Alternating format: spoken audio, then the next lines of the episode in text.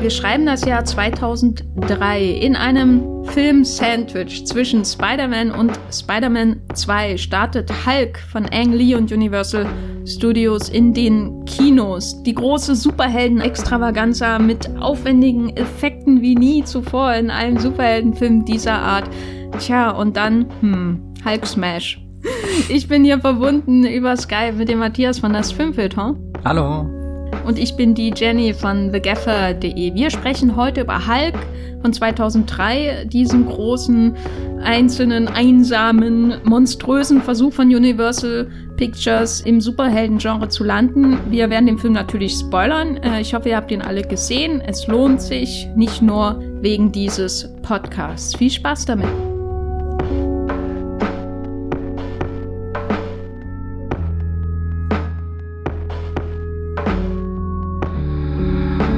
Matthias, warst du, vielleicht eine fiese Frage, damals im Kino, um Hulk zu schauen? Nee, war ich überhaupt nicht. Ich habe den erst später im Fernsehen irgendwann gesehen, habe aber mitgekriegt, dass er im Kino gestartet ist, weil das war ja so um den Sommer rum und wir waren da irgendwo in Italien im Urlaub und ich kann mich an einen italienischen Hulk-Comic erinnern, von dem ich zwar nichts lesen konnte, aber zumindest die Bilder gesehen habe und die waren sehr einprägsam. Also, äh, kannst du dich an den Trailer erinnern? nee, um Gottes Willen. Das war 2003, habe ich noch keine Trailer geschaut. okay, danke. Jetzt fühle ich mich noch älter, als ich Nein, das wollte ich damit hab. nicht sagen. Ich, aber ich überlege gerade wirklich, was so die ersten Trailer sind, die ich bewusst irgendwie wahrgenommen habe. Das, das ist, oh, das, das, da, da werde ich mal nachforschen, irgendwann tief in mich gehen in dieser äh, Quarantänezeit und äh, nachdenken. Nee, also so, so den Hulk habe ich einfach mitgekriegt, als das ist halt der Film, der da ist. Aber jetzt auch nicht der Film, den ich am dringendsten schauen muss oder so. Ich war damals sehr gut äh, mit den Spider-Man-Filmen eigentlich äh, äh, versorgt. Das, das war so, so das, was ich als äh, großen, großen Superhelden Boom Anfang der 2000er mitgekriegt hat. Auch die X-Men, die waren damals zwar irgendwie im Fernsehen, aber dachte ich mir, hm, eigentlich reicht mir das Spider-Man. Ja, das war, glaube ich, bei uns ähnlich. Also wir haben ab X-Men alle diese großen Superhelden-Blockbuster, Spider-Man und X-Men halt vor allem, äh, Sonntag immer in Gera im Kino geschaut. Also mein, äh, meine Familie und ich. Und ähm, Hulk war nicht dabei. Hulk kam zu einer Zeit ins Kino, wo das auch ein bisschen kompliziert war, glaube ich, weil das war so meine ausgehende Schulzeit, Abitur, Vorabitur, nehme ich mal an, habe ich auch mal gelernt und so. Aber ich weiß trotzdem nicht genau, warum ich nicht Hulk im Kino gesehen habe. Ob das wirklich an den Trailern und diesen Making-ofs lag, wo der Hulk, wie er da in der Wüste hüpft und so, schon nicht so geil aussah. Ich weiß auch nicht. Ich fand, also ich glaube, im Nachhinein würde ich die Schuld darauf schieben, dass der Film einfach ein schlechtes Image hatte äh, und die Effekte im Vorfeld nicht sehr überzeugend aussehen und dass Hulk mich einfach nie interessiert hat in irgendeiner Art und Weise, obwohl ich oder vielleicht auch weil ich die Lou Ferrigno Serie ähm, im Fernsehen natürlich gesehen habe. Also ich habe den dann später geschaut, ich glaube so Sonntagabend äh, Blockbuster Pro 7 könnte ich mir vorstellen. Und da auf einmal war Hulk dann schon sowas wie eine kleine Offenbarung für mich war das bei dir? Musstest du ihn erst entdecken oder kam das so, sobald du ihn geschaut hast, dachtest du, ach, das ist aber ein Film, dieser Eng Lee, den muss man sich merken. Oh je, ich glaube, als ich ihn gesehen habe, wusste ich gar nicht, wer Eng Lee ist. Was jetzt auch nicht für mich spricht, aber ähm, ich habe den eher so als Ergänzung gesehen zwischen, äh, naja, Spider-Man war da vermutlich schon, dass das Kronjuwel der, der Superheldenfilme und dann habe ich ihn vermutlich irgendwann in dieser Phase so zwischen 2005 und 2007 würde ich mal äh, sagen, äh, habe ich den geschaut. Also da gab es vielleicht parallel die Fantastic Four Filme und die waren im Kopf halt äh, am prominentesten als diese diese Plastik-Comic-Filme äh, abgespeichert, also die, wo der der der wo wo wo man fast am ehesten diese Comic-Wurzeln einfach äh, sieht, wo man fast das Gefühl hat, wie bei so einem Power Rangers-Film könnte man da so ein so ein Spielzeug gleich einfach aus dem Fernsehen rausgreifen äh, und das äh, irgendwie neben die anderen äh, äh, Lego-Sachen stellen oder so. Äh, wobei selbst da habe ich das Gefühl, dass manche Lego-Sets filigraner wirkten als die Sets in den Fantastic Four-Filmen. Aber ich will jetzt auch gar nichts gegen die Fantastic Four-Filme sagen, weil vielleicht sind die ganz toll und ich habe sie jetzt einfach seit ein paar äh, Jahren nicht mehr gesehen. Ähm, den Hulk fand ich einfach lange Zeit okay, also ganz gut irgendwie ähm, so so und entdeckt habe ich den dann Ja, weiß nicht. Auch erst später, aber kann dir jetzt auch nicht sagen, wann. Also vermutlich, als ich dann halt angefangen habe, bewusst die Lee-Filme zu schauen und da war natürlich äh, Tiger and Dragon der, der, der Kickstarter dazu und dann natürlich äh, Brokeback Mountain. Das sind so die, die ersten äh, Sachen, bei denen ich mich äh, bewusst erinnere, von Ang Lee gesehen zu haben, auch irgendwie Taking Woodstock als einen dieser Filme, der dann auf DVD rauskam, aber ich mir nie sicher war, ist das jetzt irgendwas, was ich unbedingt kaufen muss oder nicht? Wird mir das gefallen? Was ist denn Woodstock überhaupt? Ähm Der Hulk hatte aber auch, das muss man glaube ich dazu sagen, als er rauskam in seinem Genre schon recht starke Konkurrenz. Ne? Wir haben äh, auf die Liste mit allein ähm, Filmen geschaut, die auf Marvel Comics basieren, die in dieser Zeit ins Kino gekommen sind. Das waren natürlich noch nicht so viele wie heute, aber da hat man schon so ab 98 kommt natürlich Blade raus, 2000 beginnt dann so der, sag ich mal, Mainstream Blockbuster Superheldenboom mit X-Men. Äh, 2002 kommen in einem Jahr bereits Blade 2 und Spider-Man. Spider-Man ähm, natürlich hebt das Ganze nochmal, was das Einspielergebnis angeht, auf ein neues, äh, auf eine neue Ebene. Ähm, der ist von Columbia und Sony. Und dann äh, 2003, ein Jahr später, bereits gibt es dieses äh, Marvel Mini Sandwich mit Daredevil äh, mit äh, Ben Affleck. Dann kommt X-Men 2, den ich auf jeden Fall im Kino gesehen habe, weil ich werde nie vergessen, das ist eines meiner schlimmsten Kinoerlebnisse, obwohl es wirklich nur das Ende betrifft, aber am Ende, wo es in X-Men 2 so diesen diesen Schatten äh, und diesen Miniaturausblick auf ähm, die Dark Phoenix Storyline gibt, wo das äh, die Kamera glaube ich so übers Wasser fährt und so, da hatten wir einen Tonfehler im Kino, äh, so ein, irgendwie so einen hohen Ton und das war alles verzerrt und da dachte ich noch, nee, also nie, ich gehe nie wieder ins Kino und bin dann auch tatsächlich offenbar nicht in Hulk gegangen, der äh, im selben Jahr herauskam und das ist schon, ja, ist wahrscheinlich einfach schwer, äh, dann auch sowas wie X-Men 2 zu folgen, weil ich muss sagen, als X-Men 2 rauskam, war das so wirklich ähm, eine kleine Offenbarung in dem Genre. Und dann kam ja schon ein Jahr später Spider-Man 2 raus. Äh, das war dieses äh, schon erwähnte Spider-Man-Sandwich, in dem Hulk rauskam, was da einfach, weiß nicht, eines der, einer der größten Filme des Genres ist äh, für mich. Und innerhalb dieser eine Reihe von Filmen, äh, die so, das so diese erste Phase dieses Booms. 2005 kam dann sowas wie Fantastic Four raus. 2006 war die X-Men-Reihe abgeschlossen mit X-Men The Last Stand und 2007 kam dann auch die Spider-Man-Reihe zum Ende mit Spider-Man 3 und 2008 beginnt dann diese neue Phase, wie du auch schon im Vorgespräch angemerkt hast, mit im selben Jahr Iron Man und auch The Dark Knight und The Incredible Hulk, über den wir sicher auch noch sprechen müssen. Ähm, und in dieser ersten Phase, gerade am Anfang so, wo das Genre sich zu ja, seinem ersten Höhepunkt seit den ähm, Batman-Filmen von Tim Burton und natürlich den, dem Superman-Film von Richard Donner so aufschwingt, also seit diesem Boom, dieser erste richtige Höhepunkt in diesem Boom, da kommt Hulk von Ang Lee. Wie ordnen wir das ein? Also das allein, dass er im selben Jahr kommt wie X-Men 2, ist ja schon und sogar Daredevil. Also das ist ja schon sehr interessant, ne? Weil die ja, ähm, also vor allem natürlich X-Men 2 und Hulk schon auch, also X-Men 2 geht so in Richtung äh, dieser Diskriminierungs-Storylines aus den Comics und Hulk ist dann das düstere Drama. Das wirkt ja eigentlich schon wie so ein Quantensprung, wenn man jetzt den Beginn ansetzt bei Blade 98 oder eben dann bei X-Men 2000. Innerhalb von drei Jahren ist das Genre, äh, das natürlich nicht geboren wurde 2000, aber das eben neu belebt wurde 2000, schon bei sowas wie X-Men 2 und Hulk im selben Jahr. Das ist doch schon mega, oder?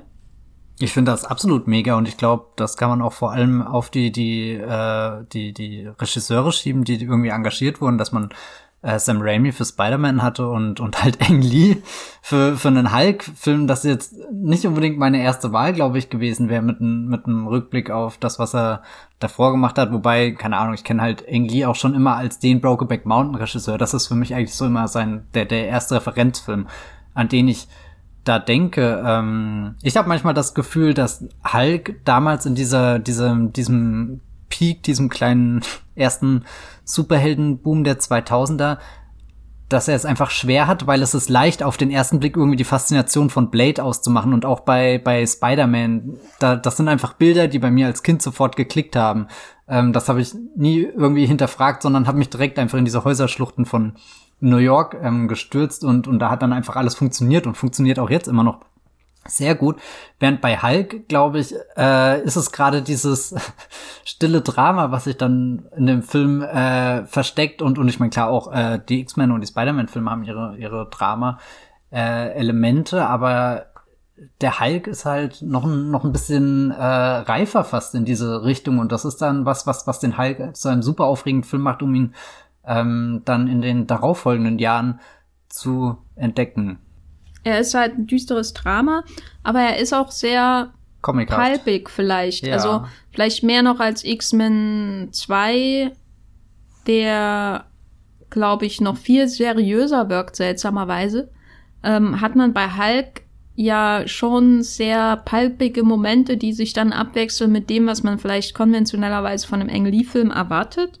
Also Ang Lee hat ja ähm, äh, ist ja dann in den 90er Jahren nach seinen ersten Filmen ist er ja schon nach Amerika gekommen, hat da Sense and Sensibility und The Ice Storm gemacht und dann Ride with, with the Devil ist äh, mehr oder weniger untergegangen. Dann ist er, äh, hat er Crouching Tiger, Hidden Dragon gemacht, ein mega Erfolg weltweit, über 200 Millionen eingespielt. Und dann kriegt er jetzt hier so eine, so ein Hulk und er gebiert einen Hulk, ein grünes, süßes, muskulöses Baby und mh, mm, man merkt, also was ich interessant finde so im Nachhinein ist, man merkt nicht, dass da jetzt jemand ist, der gerade den Oscar gewonnen hat. Und gleichzeitig wirkt es aber auch nicht wie Daredevil. weißt du, also. Ja, nee, äh, sehe schon, was du meinst. Also es, es wirkt nie so, als würde da jemand über dem Genre stehen. Aber kann es sein, das Hulk ist äh, so ein Film, den man halt in den 2000ern irgendwie sehr leicht belächeln konnte, weil dann halt dieser dieser grüne grüne äh, Wüterich durch die Wüste springt irgendwie was was ja eigentlich eine, eine sagenhafte Szene ist. Also das ist der Moment, wo halt Spider-Man durch New York äh, schwingt und und du da da richtig eintauchen kannst in seine seine Comic Superhelden Welt. Das ist dann wenn wenn der Hulk anfängt äh, von von von Berg zu Berg durch die Wüste zu hüpfen, verfolgt von Helikoptern und Panzern, die da auf ihn schießen und irgendwie so aus der Distanz, wenn ich mir das versuche vorzustellen, wenn ich gerade irgendwie diesen äh, ja, keine Ahnung, halt den, den, den, den, den, die, die gesellschaftliche, die politische Dimension irgendwie der X-Men gesehen, äh, erlebt habe, dann, dann ist es leicht beim Hulk irgendwie zu denken, naja, was soll denn der Schmarrn jetzt? Aber vielleicht äh, ist das, also so, so, ich glaube, Hulk ist wirklich ein Film, der, der jetzt erst zu blühen anfängt, der sich aufstellt oder vielleicht ist das auch nur so, weil ich das so so wahrnehme und äh, irgendwas, was man am Anfang belächelt hat, äh, birgt jetzt halt im Hintergrund irgendwie ein, ein Drama, was super spannend ist einzutauchen, aber auch einen Umgang mit äh, mit den den Comicwurzeln, äh, die die sehr interessant ist zu entschlüsseln, weil es gibt ja auch wenige Filme danach, also Comic-Verfilmungen, äh, die sich so äh, heavy auf halt äh, diese ähm, naja, Frage äh, gestürzt haben mit, wie kann ich dann einzelne Panels aus einem Comicband auf die Leinwand bringen. Also zum Beispiel, er ist ja nicht The Dark Knight, ne? Ich äh, kann das bestätigen, der, nein, das ist nicht. Der harte, klare Aussage hier im Podcast, der Hulk ist nicht The Dark Knight. Also, weil ich, ich finde das schon, mh, mm, ich komme nicht drüber hinweg, dass Ang Lee diesen Film gemacht hat. So, also, wenn Christopher Nolan The Dark Knight macht, klar, Batman Begins ist noch so ein bisschen comichaft, aber dann macht er halt The Dark Knight und da merkt man schon, da ist jemand, der hat irgendwie vorher Memento gehabt und der macht da jetzt hier so seinen komplett anderen Ansatz. Ne? Jetzt mal, sage ich mal, völlig wertungsfrei, wie ich den Ansatz von ihm finde, den Christopher Nolan und so.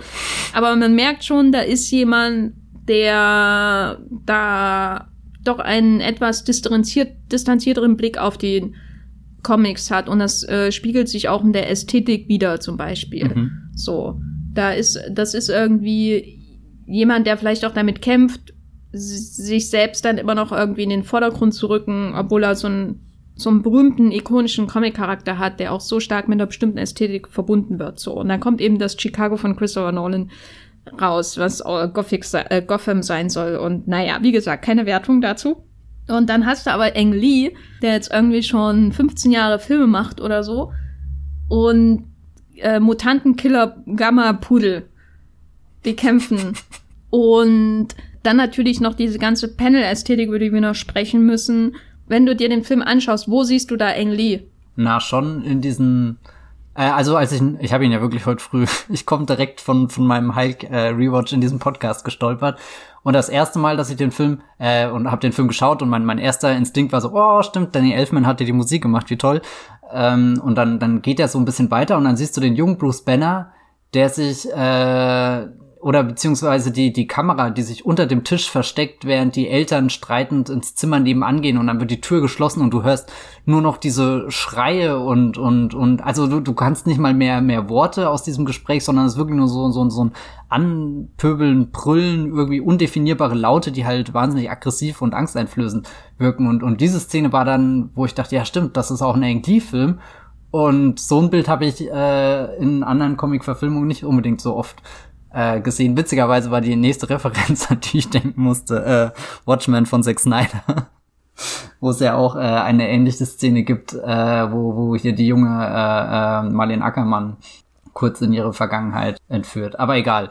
Äh, da, also so, so, da habe ich schon das Gefühl, dass, dass Ang äh, in diesem Superhelden-Boost einen Film gesucht hat, äh, der, der seiner, seiner Sprache irgendwie entspricht und, und dann halt sich verstärkt auf, auf erstmal die, die Figuren äh, stürzt und, und gar nicht so sehr das Superhelden-Spektakel, auch wenn das überall schon mit drin ist, eben auch schon durch diesen Prolog, der irgendwie zeigt, wie äh, Dinge seziert und zerlegt und manipuliert und keine Ahnung was werden. Und dann hast du ja noch diese andere äh, Ebene, die ich ganz interessant finde, äh, dieses äh, militärische, was ja auch sich später in Comic-Verfilmungen wie wie Iron Man spiegelt. Gerade der der allererste Iron Man beginnt ja damit, dass er da in dieser dieser Kolonne äh, aus, aus äh, Militärfahrzeugen äh, fährt, die dann direkt angegriffen wird und äh, Tony Stark als äh, ursprünglicher äh, äh, hier, was ist er, ein, ein Waffenexperte, ein Waffenindustrieller. Händler. Ja, genau. Äh, also so, so, so, da ist das ja auch sehr, sehr prominent in der Geschichte eigentlich verankert, aber das MCU hat sich dann sehr schnell davon irgendwie distanziert und, und hat Tony Stark in diesen Helden verwandelt, der halt äh, diesem Kriegsspiel, äh, Kriegstreiben eine Absage erteilt, obwohl sie ihn dann später auch wieder direkt drüber in den Kriegsschauplatz schicken, um irgendwie schnell Ruhe zu machen. Da habe ich das Gefühl, bei, bei Englis, dass viel interessanter eingeflochten in dem Film, dass du auch irgendwie diesen diesen Rückblick hast, da fast schon was äh, so so so was nostalgisches mit reinbringt, wenn er dieses Amerika gezeigt, wo wo du auf einmal irgendwie mit deiner Vaterfigur im, im in diesem diesem Eisladen sitzt und und dann wird der Vater weggeführt und und irgendwie so ein Area 51 äh, Bereich gekarrt und das nächste was ist ist so eine grüne Explosion. Also eigentlich finde ich das eine eine sehr schöne äh, sagt man eine sehr schöne Hochzeit von von goofy Comic-Elementen. Du hast die grüne äh, Explosion, aber auf der anderen Seite eine junge weinende Jennifer Connelly. ähm, also halt die, die, das, das Charakterdrama, die Figuren. Ja, ich finde auch, ähm, jetzt wo du das nochmal erwähnst, äh, das Setting hebt ihn ganz klar von allen, fast allen ähm, Comic-Verfilmungen, die vorher waren und die danach kommen, ab. Äh, ich glaube, eine der wenigen Ausnahmen ist Thor von Kenneth, Kenneth Brenner. Brenner. Mhm. Kenneth, Kenneth Candid Angle Brenner himself. Da, weil das so in, das ist ja wirklich so ein bisschen durch das Setting ähm, erinnert das so an diese Modelldörfer, die bei Atombombentests mhm. äh, weggeblasen wurden. Ich musste sehr an Indiana Jones denken. es hat noch gefehlt, dass ein, ein Kühlschrank angeflogen kommt. mittendrin. Ähm, genau, vielleicht ähm, haben ja nicht alle Hulk so gut im Hinterkopf oder im Gedächtnis.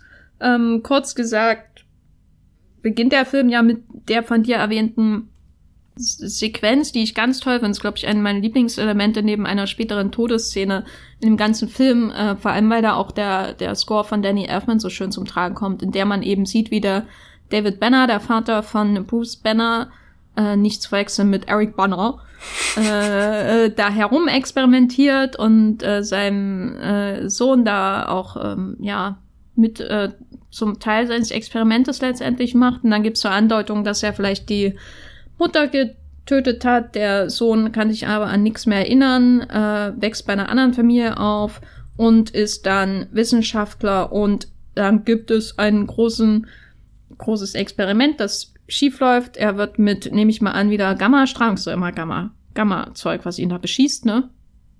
Mhm. Be, be, und dann gibt's diesen wunderschönen Photoshop-Gamma-Effekt, wo die Farben so richtig, das sieht so richtig billig aus, finde ich super, ähm, wo, wo sich kurz das Bild so in, in, in verzerrten Farben einfärbt. Jedes Mal, wenn diese Strahlung so zum Einsatz kommt. Dann ist dieser Repressed Dude, dem, dessen Beziehung zu Jennifer Connelly äh, den Bach runtergegangen ist, weil er einfach nicht leidenschaftlich genug ist und ähm, alles immer in sich hineinfrisst. Aus dem kommt dann dieses grüne Ungetüm der, der Mr. Hyde sozusagen hervor äh, und äh, angestarrelt wird das Ganze von seinem Vater, der ihn wiedergefunden hat und der auch in seiner Freizeit Monsterhunde züchtet. Und das ist im Grunde die Story. Klassischer Nick Nolte. genau, das ist Nick Nolte. Ähm, und dann gibt's noch diesen ganzen von dir erwähnten militärisch-industriellen Subplot äh, mit dem Militär um Sam Elliott, der den Vater von Jennifer Connelly spielt, und äh, diesem, dieser, dem industriellen Teil des militärisch-industriellen Komplexes, nämlich den von äh, hier Josh Lucas verkörperte, diese Firma F4s oder wie die heißt, die da alle mitmischen. Dadurch ist der Film einfach die meiste Zeit nicht nur Großstadt. Und ich fand das diesmal auch richtig befreiend, einen Superheldenfilm zu sehen nach all dieser Zeit und diesen vielen, vielen Superheldenfilmen in den letzten Jahren. Der nicht nur Großstadt spielt, der in dieser ganzen surrealen Wüste spielt und sich dann rüber macht. Ich weiß nicht, äh, ob es schon das Monument Valley ist, aber es sieht halt auch aus wie so eine klassische Westernlandschaft. Und dann auch sich nicht lange in San Francisco auffällt, nur in dieser einen äh, Ecke, wo alle Fotos in San Francisco gemacht werden.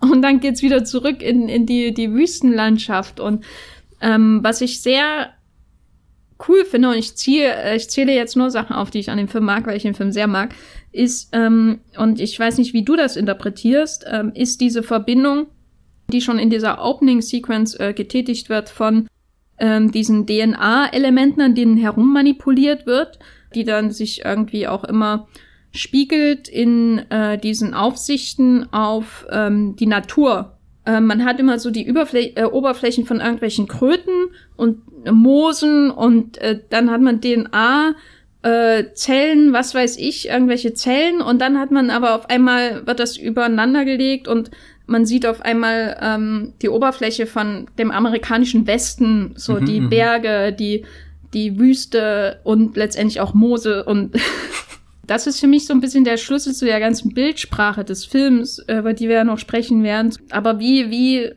was soll das eigentlich? Also ich glaube, da kommt vor allem auch wieder der Englis so zum Ausdruck. Als ich jetzt halt wieder gesehen habe, dachte mir, also oder war ich einfach sehr, sehr angetan von den vielen, vielen Schichten und Ebenen, die dieser Film einfach hat. Und dann dachte ich manchmal ein bisschen, was war so der letzte Marvel-Film, der in der Wüste gespielt hat. Und dann musste ich leider an Captain Marvel denken, den ich jetzt gerne verteidigen würde. Äh, weil, weil ich den. War der in der Wüste? Na, da gibt's doch auch diese Szene mit äh, Brie Larson, wo, wo das Ding dann abstürzt und äh, hier Ben Mendelssohn und so, oder zumindest ein wüsten-esker Schauplatz. Kannst du dich nicht dran erinnern? Nee, aber das wäre, glaube ich, auch eher meine Schuld und vor allem Schuld des Films. Kann sein, dass es stattfindet, ja. Ja, ja na, und, und du hast ja rein theoretisch auch mit dieser, äh, in Captain Marvel, diese, diese Flieger, weißt schon, The Right Stuff und so, die, die fliegen doch auch irgendwie mhm. auf äh, mhm. irgendwelchen Testgeländen. Das, das äh, ist ja ein bisschen so eine ähnliche Kulisse, wie man sie vielleicht bei äh, äh, dem Hulk dann äh, auch sehen könnte. Also jetzt nicht die, die Wüste wie das Monument Valley, nicht der, der große John Ford, weißt du? äh, da, oh Gott, davon sind Marvel-Filme weit entfernt. Da, da ist eigentlich schon schon näher dran, wenn, wenn er dann seine seine seine neuen äh, Cowboys vorstellt, nämlich Superhelden. Und wie recht sollte er haben, als er das getan hat, dass dass dass die die Gattung wird, die uns die nächsten Jahre äh, beschäftigt oder so. Nein, aber einfach ähm, habe ich mich gefühlt, ich ich guck diesen diesen Hulk-Film, der äh, der mich erstmal so so anspringt von ich glaube, auf dem TVT-Cover würde man ja einfach die, die Hand von dem Hulk sehen, die da so nach vorne greift und irgendwie, das ist so dieses erste Überrumpeln des Films, aber dann merke ich, okay, das ist ein, eigentlich wie so, so ein Geschenk, du kannst es aufpacken und dann machst du erst die Schleife auf und dann den ersten Karton und den zweiten Karton und den dritten Karton. Und was du findest, wird irgendwie immer kleiner und zerbrechlicher und intimer. Und auf den ersten Blick ist das vielleicht enttäuschend, weil du hast ja diese riesengroße Blockbuster-Verpackung, weißt du, in diesem, diese, diesem Zeitraum, wo halt Spider-Man wirklich äh, alles in, in Größe hat und, und auch die, der X-Men 2 ja äh, irgendwie nochmal deutlich epischer äh, ist als der, der erste Teil und, und beim Hulk irgendwie wirst du, wirst du immer äh, zerbrechlicher, aber findest dann da auch irgendwie was ganz, ganz Wertvolles, irgendwie was, was tief in diesem Wutmonster versteckt ist. Äh, also fast schon, äh, der Film ist selbst wie, wie, wie sein, sein, sein Protagonist irgendwie, hat er diese, diese äh, grobe, grobe Schale eben als, als Blockbuster, aber gedreht ist er halt immer noch von Ang Lee und es gibt nur wenig Leute, glaube ich, die, die es schaffen, so schnell so, so, äh, so ein, äh, ein Gespür für ihre Figuren äh, zu entwickeln, wie, wie Ang Lee. Ich musste auch immer an äh, den, den Billy Lynn Film denken, der ja so gar nicht registriert wurde. Und äh, abseits von wie er, wie er gedreht ist, äh, äh, nämlich hier mit äh, seinen, weiß nicht wie vielen Frames per Second, ich glaube 120 kann das sogar sein. Äh, also äh, Gemini Man waren 120. Achso, Gemini Man. Bei Billy Lynn, ob das seitdem mehr wurden oder ja. schon so viele waren. Oder vielleicht irgendwas um die 60, wer weiß. Äh, auf alle Fälle mit mehr Frames, als man das normal im Kino ähm, sehen würde. Aber äh, dass, dass dieser Billy Lynn dann auch ein, ein Film ist, wo von, von einer zutiefst traumati traumatisierten Figur erzählt und, und das ist ja im Endeffekt auch schon ein, ein Bruce Banner, der da von Anfang an irgendwie den, den Streit seiner Eltern äh, im Ohr hat und, und der im Verlauf dieses Films auch äh, seinen Vater wiederentdeckt, wieder kennenlernt und feststellt, wie, wie sehr er eigentlich von diesem gehasst wird. Also es ist, bin ja, habe ich vorhin fast geweint, als ich realisiert habe, wie, wie dass, dass Nick Nolte halt so ein ultra fieser Bösewicht ist und auch schon, schon diese, diese Verkettung von der Bösewicht ist nicht einfach nur der Bösewicht, sondern ist halt direkt involviert in die emotionale Geschichte des äh, Protagonisten, in die, die persönliche Geschichte. Der Bösewicht ist ja auch dran schuld letztendlich, dass im Grunde das Trauma fast schon in der DNA von ihm steckt. Ne? Das ist mhm. diese, diese interessante visuelle Überlagerung, dass man einerseits den Ort hat, an den er zurückkehren wird im Verlauf des Films, wo das Trauma seinen Ursprung hat, nämlich wo der Vater ihn versucht umzubringen, aber stattdessen die Mutter umbringt. Also daher würde ich mal annehmen, kommt diese, diese, diese Erdigkeit des Ganzen, diese Erdaufnahmen, diese fast schon Drohnen, äh, die nehmen ja im Grunde schon so eine Drohnenästhetik irgendwie vorweg, so dieses Kühle von oben ähm, beobachten, bis man die Tiefen und die Höhen gar nicht mehr unterscheiden kann. Das finde ich auch interessant. Das Drehbuch, was ja unter anderem von äh, James Seamus überarbeitet wurde und die anderen Autoren, die möchte man natürlich auch nennen. Äh, Michael France und John Turman. Das Drehbuch betrachtet ja im Grunde die Superkraft, die in äh, Eric, äh, Eric Banner, wollte ich schon sagen, in Bruce Banner ähm, steckt als quasi ein Trauma, das irgendwie sogar die, die DNA, die Zellen mit äh, geprägt hat, irgendwie so, als hätte es sie verzerrt, ne? Als mhm. würde er erst ähm, die Superkraft durch das Trauma in sich haben, obwohl er das natürlich schon vorher hat und das ist ja der einer der Gründe, warum der Vater versucht, ihn umzubringen. Aber irgendwie ist das wie so ein, als würde das das so prägen und verzerren und und mutieren lassen, was da passiert.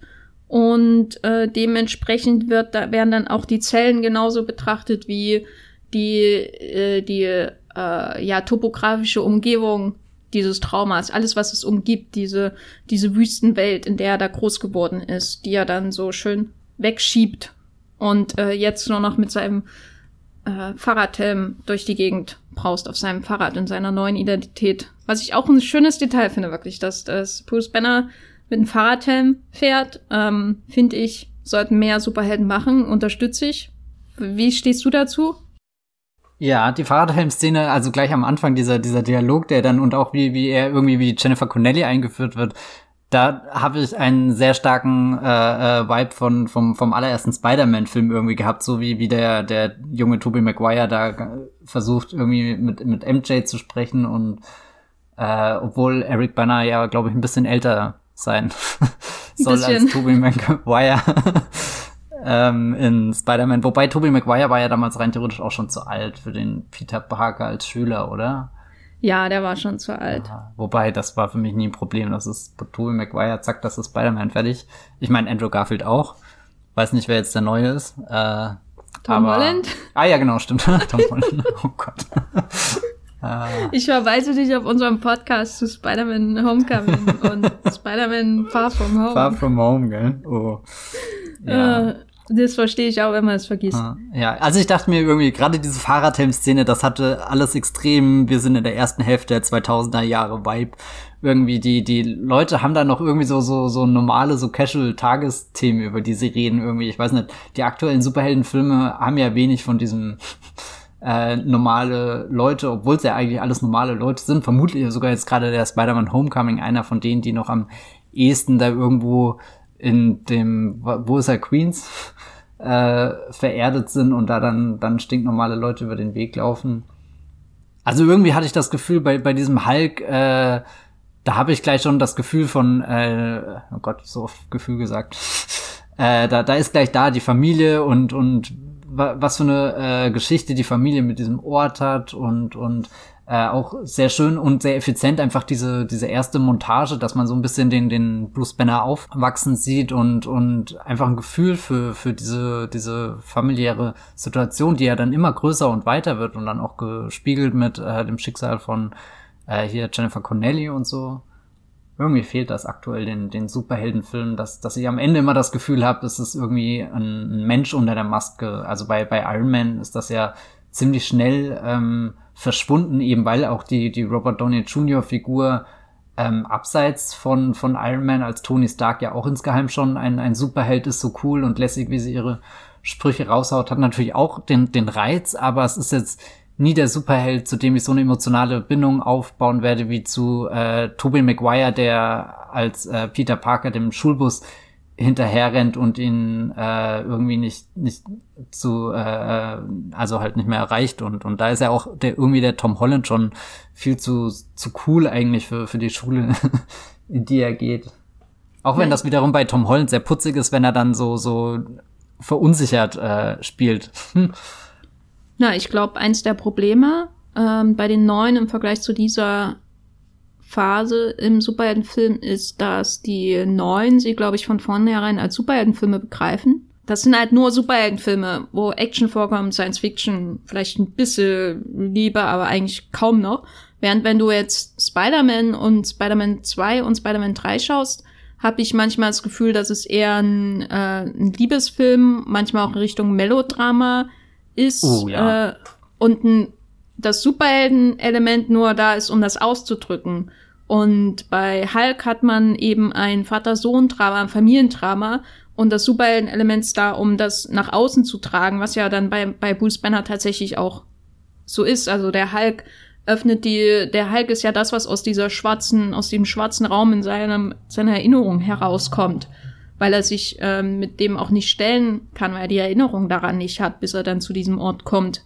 Und das ist, glaube ich, auch einmal so ein natürlich ein Ang Lee-Moment. Ne? Wir haben vorhin im Vorgespräch darüber gesprochen, in The Ice Storm mit Tobey Maguire. Muss man ja noch mal dazu sagen, eine seiner besten Rollen. Die, die Fantastic Four sind ja da ganz präsent. Die Comics, die äh, der älteste Sohn da der Familie da liest und seine Familie natürlich auch irgendwie in diesen Comichelden wiederfindet. Ne? Ähm, das ist ja auch das Schöne an Comics und an Superheldenfilmen theoretisch, dass man sich bis zu einem gewissen Grad da auch wiederfindet, ne, in diesen Helden. Und ähm, dieser Umgang mit dem Genre hilft da, glaube ich. Ich glaube auch, dass man sowas wie X-Men 2 als ähm, gewissermaßen auch sowas wie ein ähm, Familiendrama begreifen kann, äh, bevor es ein Superheldenfilm ist. Und das ist immer nur ein Mittel, um äh, natürlich die Studio-Heads dazu zu bekommen, es zu finanzieren. Ich glaube, bei den neueren Filmen, äh, insbesondere das MCU, ist das nicht mehr so. Deswegen gibt's da keine Liebe. Äh, deswegen, oder es ist halt immer nur so vorgeschoben. Äh, aber es geht immer letztendlich nur um äh, den Comic und Super oder um den Superhelden-Plot. Und das ist das, weswegen die Filme so flach wirken oft. Und bei Hulk von Ang Lee ist das nicht so. Da haben wir nämlich ganz viele Männer, die sehr, sehr toxisch sind, wie man heute sagen würde.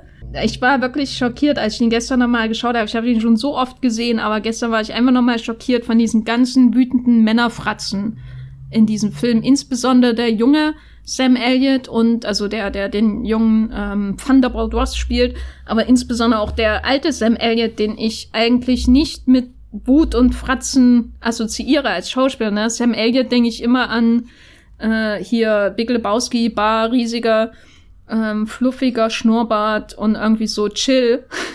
ne? Das ist der chille, chillige Actor schlechthin, den man sich vorstellen kann.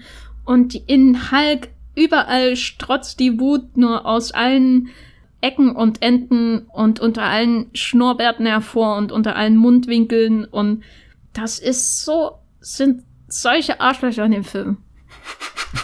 Wie, wie hast du das wahrgenommen, Matthias? Ja, ich habe ja vorhin schon gemeint, dass äh, Hulk, glaube ich, der Grund ist, warum ich Nick Nolte nicht mag. ich habe gar nicht so viel von ihm gesehen und vielleicht ist das eigentlich ein ganz cooler Dude.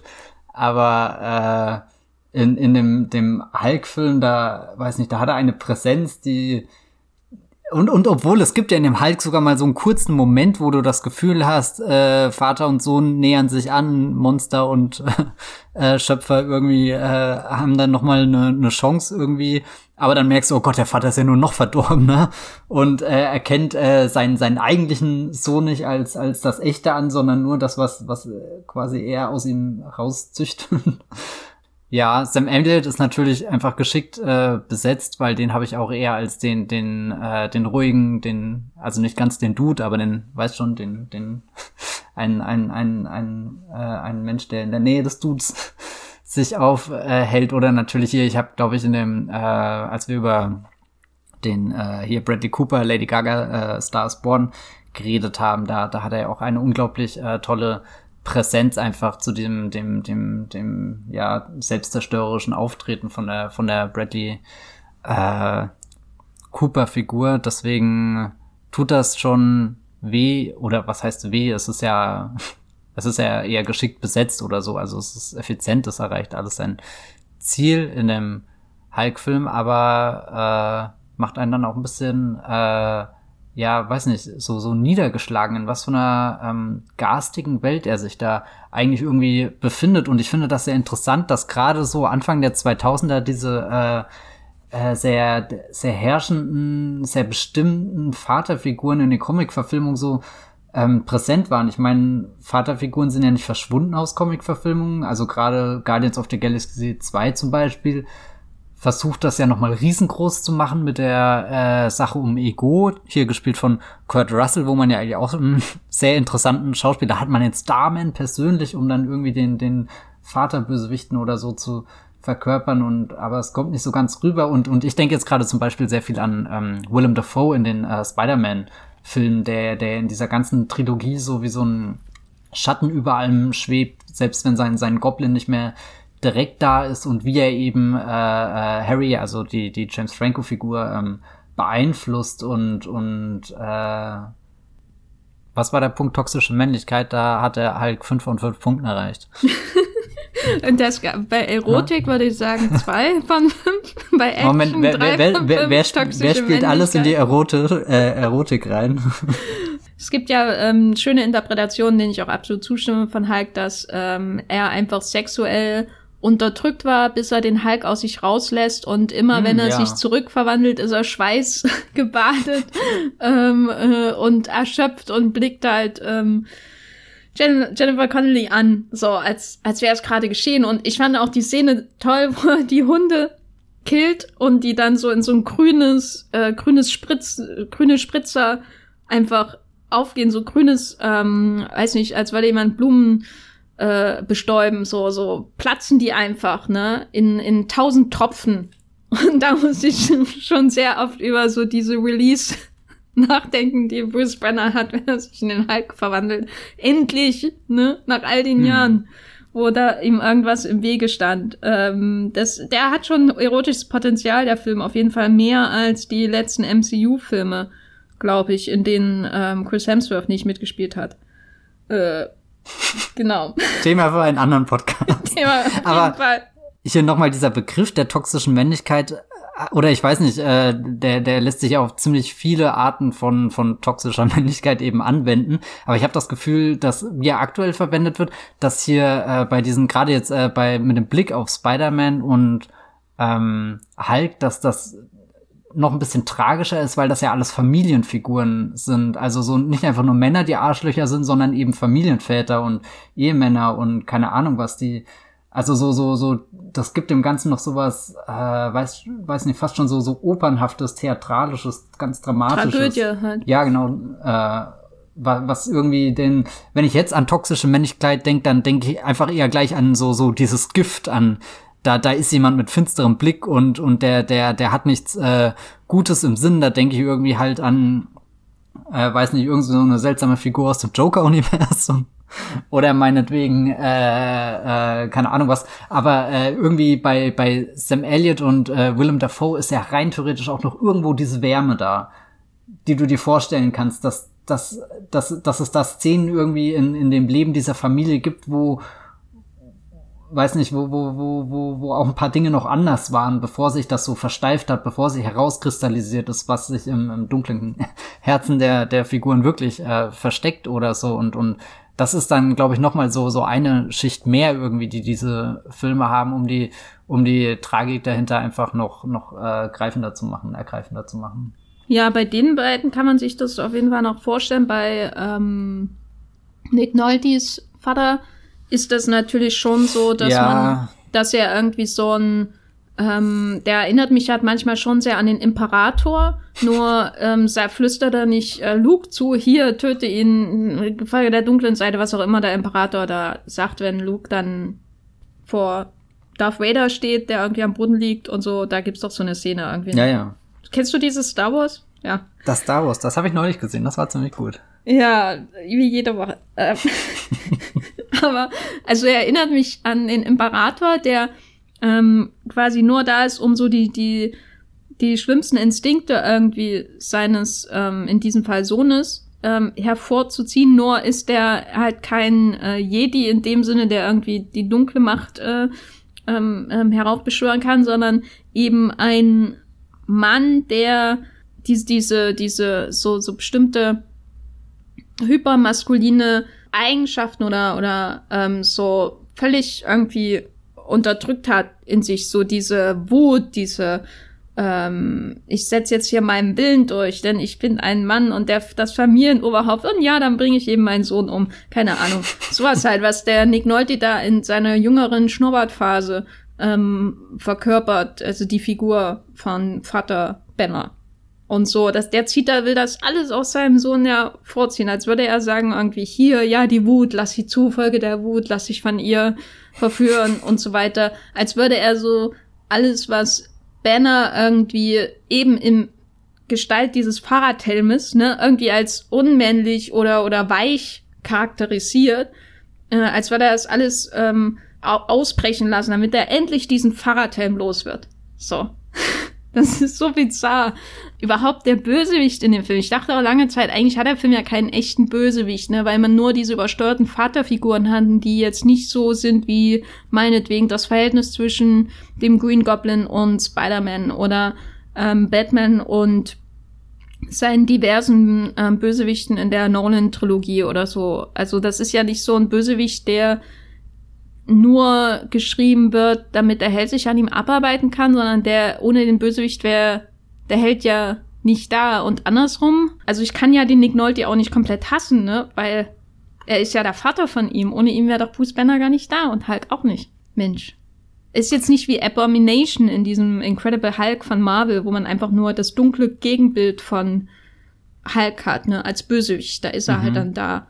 Die, also ich glaube, da ist er auf jeden Fall bei der Vater-Sohn-Beziehung auch jeden Fall auch interessanter, finde ich, als alles, was im MCU mit Howard Stark passiert. Ähm, weil eigentlich ist Howard Stark ja eine ähnliche Figur, ne? Mhm. Ich muss gerade auch dran denken und habe mich gefragt, warum ich vorhin instinktiv zuerst an, an Ego hier gedacht habe, als ich äh, Vaterfiguren im MCU gesucht habe. Dabei ist ja Howard Stark eigentlich viel, viel präsenter. Allein schon, weil du John Slattery äh, als äh, Schauspieler hast. Aber der, aus dem wird ja im MCU nichts gemacht so richtig, ne? Es gibt ja dann, ist es Civil War, wo es diesen komischen mhm. Flashback gibt? Ja, also ich fand das damals eigentlich interessant, aber ich habe jetzt Civil War auch schon so lange nicht mehr gesehen, dass es echt ein bisschen schade, weil, weil ich glaube immer, dass Civil War eigentlich ein recht interessanter Film ist und irgendwie immer nur auf diese Flughafenszene zurück äh, gestutzt wird, die, die ja einfach nur so ein, keine Ahnung, Superhelden-Brawl oder was auch immer ist. Ich glaube, glaub, Civil War ist potenziell der, wenn du das Drehbuch liest, wo du dir denkst, Alter, was haben denn die alles für Themen da drin? Das wird ja ein wuchtiger Film. Ja, und dann sind es halt nur die Russos, ne? Aber der andere, an den ich, das andere, äh, was ich erinnert wurde, ist in äh, Batman Begins. Das habe ich nicht mehr so gut im Gedächtnis.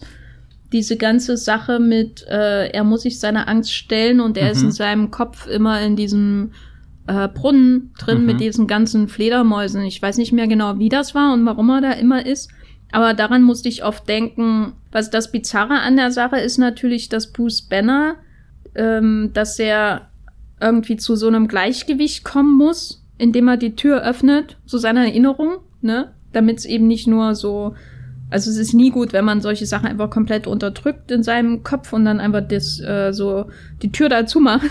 Das ist ungesund, dann kommt eben sowas dabei raus wie der Hulk. Und bei, bei Batman ist dann nicht das Resultat, dass er einfach äh, äh, ein Fitness-Regimen macht in Him Himalaya oder habe ich das falsch im Gedächtnis? Naja.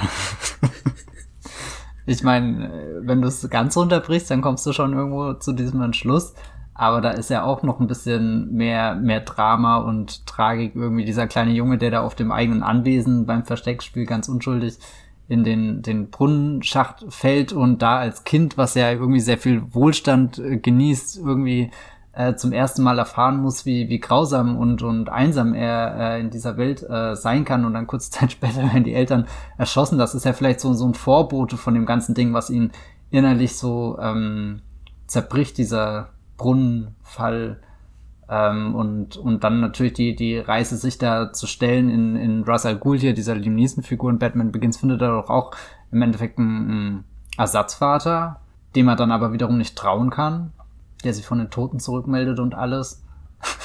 ich würde jetzt nicht sagen, dass das Christopher Nolan da was äh, einen, einen banaleren Ansatz als Engdi äh, gewählt hat. Ich glaube, sie haben ein bisschen verschiedenen Fokus, dass halt Nolan gleich dieses es ist besonders äh, düster und besonders ernst und besonders tragisch, was bei bei Engi viel sanfter irgendwie ist. Das das entdeckst du irgendwie im, im Film dann erst ähm, wie, wie, wie weitreichend äh, die, die, die ganzen Konflikte und Verstrickungen da sind. Ich glaube, da ist Batman beginnt schon, schon ein bisschen klarer, spitzer, äh, deutlicher ähm, formuliert, äh, auch wie wir das in der, der, keine Ahnung, Bildsprache dann umsetzt, dass du halt äh, den, den, den Bruce äh, Wayne bei seiner Suche, äh, wie, wie er dem, dem Schmerz sein kommt oder ihn überwinden kann oder ihn zumindest bearbeiten kann, dass du ihn gleich in diese, diese eisige Umgebung, in diese felsige äh, schickst, dass er da einen Berg irgendwie erklimmen muss und äh, da ist, glaube ich, der, der Hulk viel, viel mehr auf eben das, was, was im, im, Gesicht der Schauspieler abgeht,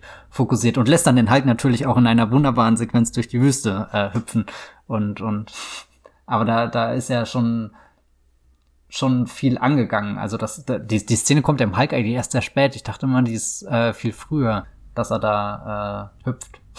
Das ist ja dann auch der Moment der Befreiung, ne, von seinem, mhm.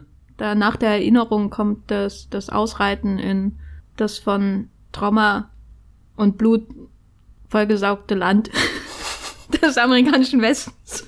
Ey, es ist sagenhaft, wie, wie, wie tief du den, den, den, den Hulk-Film da auseinandernehmen kannst. Das ist, Genau, äh, ja. wo wir schon dabei sind, müssen wir aber auch über die Ästhetik dieses Films sprechen. Also insbesondere natürlich den Schnitt, ähm, weil ähm, man findet natürlich ein paar, ein paar Elemente von Hulk davor und danach auch in anderen Genre-Kollegen und so, ne? Also diese, diese ganze Männlichkeitsproblem und so weiter, das ist natürlich auch was, was ähm, Zack Snyder immer sehr beschäftigt, mit völlig anderen Ergebnissen. Und äh, ja, es gibt die viele, vielen Parallelen, aber es gibt etwas, ein Element, das diesen Film auch noch so viele Jahre später komplett unterscheidet von seiner Live-Action-Genre-Verwandtschaft. Und das ist natürlich der Schnitt. Das ist die Art und Weise, wie ähm, eine gewisse Panel-Ästhetik, also die, die Erzählweise von Comic-Heften ähm, in den Schnitt äh, mithilfe von Splitscreen, Computereffekten und den wildesten Avid-Effekten, Überblendungseffekten, die es gibt, äh, äh, eingefügt äh, und umgesetzt wird. Äh, ja, meine erste Frage wäre an dich, Matthias. Äh, ist das denn gut gealtert? Ich fand das jetzt sehr interessant, wieder anzuschauen. Ich hatte Hulk schon immer in Erinnerung als der Film, der am ehesten so, so diese Comics äh, Sachen übernimmt, halt wie du mit diesen Bildern über erzählst und in das nächste Bild springst, dass du auf einer Seite irgendwie äh, oder beziehungsweise das allererste Mal drüber nachgedacht habe ich, als hier, ich glaube, ähm, Alexander Matzkeit, äh, den kennt ihr vielleicht, der bloggt auf Virtuality und der hatte damals geschrieben, wie diese große Splash, Splash Page, also dass du irgendwie über zwei Seiten ein großes Bild mit allen Helden, also so der absolute Money Shot, dass du das in den MCU-Filmen irgendwie adaptiert siehst, wenn halt auch diese äh, Hero Shots in Zeitlupe kommen, wo sich dann alle Avengers halt irgendwie zum in heldenhafter Pose vereinen oder so. Das war das erste Mal, dass ich drüber nachgedacht habe, wie, ähm, wie bringt man denn das, was man in diesen Heften sonst liest, äh, irgendwie auf die Leinwand. Und äh, ich habe als Kind jetzt auch nicht die Welt an Comics gelesen, deswegen war das erst was, was ich entdecken musste. Und da kam dann eben schnell der Hulk so als der Film, der eigentlich schon viel früher daran interessiert war, einfach das äh, manchmal fast zu wörtlich äh, zu übernehmen, dass du dich fast schon gewundert hast, äh, kommt jetzt gleich noch eine Sprechblase irgendwo aufgepoppt. Also äh, jetzt, äh, als ich ihn heute früh geschaut äh, habe, fand ich das erstmal sehr, sehr charmant einfach, wie, wie, wie ähm, Ang Lee, äh, der ja in, insgeheim schon, schon wusste, also bevor das irgendein Zuschauer entdeckt hat, wusste er ja schon, was für ein äh, äh, Drama er da eigentlich erzählt und, und nicht nur den, den, den bunten, lauten Superheldenfilm, aber trotzdem war das ihm egal und er hat einfach geschaut, äh, naja, kriegen wir vielleicht auch beides zusammen. Und ähm, dann fand ich, äh, also heute früh eine Erinnerung, die ich äh, äh, irgendwie mir abgespeichert habe, ist die Szene, wenn Jennifer Connelly, Josh Lucas und, und Eric Banner das erste Mal aufeinandertreffen und du hast dann die Splitscreen, um, um irgendwie so, so, eine, so zeitgleich alle Reaktionen äh, zu, zu sehen. Und das fand ich einfach sehr interessant, ähm, zu sagen, gut, wenn, wenn du, wenn du eine Comicseite vor dir liegen hast, dann klar kannst du oben anfangen und liest dann von links nach rechts irgendwie äh, durch und kommst dann am Ende raus, aber du es ist ja nicht so. Also ich von meiner eigenen Erfahrung schaue erstmal auf diese ganze Seite, weil, weil ich meine, du, du hast ja nicht immer nur, nur ein Bild nach dem anderen, sondern manchmal reißen ja die Bilder auch auf, manchmal geht ein Pfeil rüber, manchmal, äh, ich erinnere mich zum Beispiel an diesen Arkham Asylum von äh, Grant Morrison, wo ja die Bilder total verschwimmen, wo du, wo du ja manchmal selbst äh, auseinanderwuseln musst, was dann jetzt der Anfang vom einen Panel ist und was ist der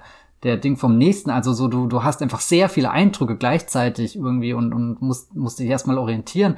Und da hatte ich das Gefühl, da trifft er dann durch diese Splitscreen mit, mit allen drei Figuren und ihren äh, Reaktionen auf ein bestimmtes Ereignis, was dann fast schon wieder überfordernd ist, weil ich kann nicht auf drei bewegte Bilder gleichzeitig gucken und mich jedes auf, auf jedes gleichzeitig fokussieren. Da habe ich dann auch irgendwie überlegt, hätte man diese Einstellung jetzt äh, länger machen können, gerade weil das auch so, so, so rein ge gedroppt wird irgendwie. Also am Anfang hast du das Gefühl, hm, das ist jetzt erstmal einfach nur eine Spielerei, das so, so mit reinzumischen in den Film, bis ich dann überlegt habe, naja, wie nutzt er das dann als erzählerisches Spe äh, Element speziell für die Geschichte und die Figuren. Aber du hast ja vorhin auch schon im Vorgespräch festgestellt, dass das äh, irgendwann auch aus dem Film verschwindet.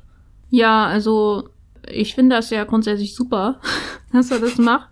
Ähm, ich finde es vor allem gut, dass er oder er in Zusammenarbeit mit seinem Editor Tim Squires, dass es ja nicht bei Splitscreens belässt. Mhm. Ja, Splitscreens sind ja nichts Neues in dem Sinne. Es, ich habe eher das Gefühl, dass er alles immer noch viel weiter treibt als, also man hat irgendwie den, der erste Schritt ist, so eine gewisse Imitation einer Comic-Erzählweise durch die, an die Nutzung von Splitscreens und ähm, so weiter und dann teilweise auch so ästhetische, so, so eine Rahmengestaltung, die sehr stark an Comics erinnert, bis hin zu dieser großartigen Todesszene von Josh Lucas Figur ähm, im Vorgespräch schon erwähnt. Eine meiner liebsten Todesszenen in irgendeinem Film überhaupt und äh, auf jeden Fall meine liebste Todesszene in, in einem Superheldenfilm, wo er da in quasi in einem Freeze-Frame vor der Explosion nochmal weiß umrandet stehen bleibt äh, bei dem von ihm selbst verschuldeten Tod.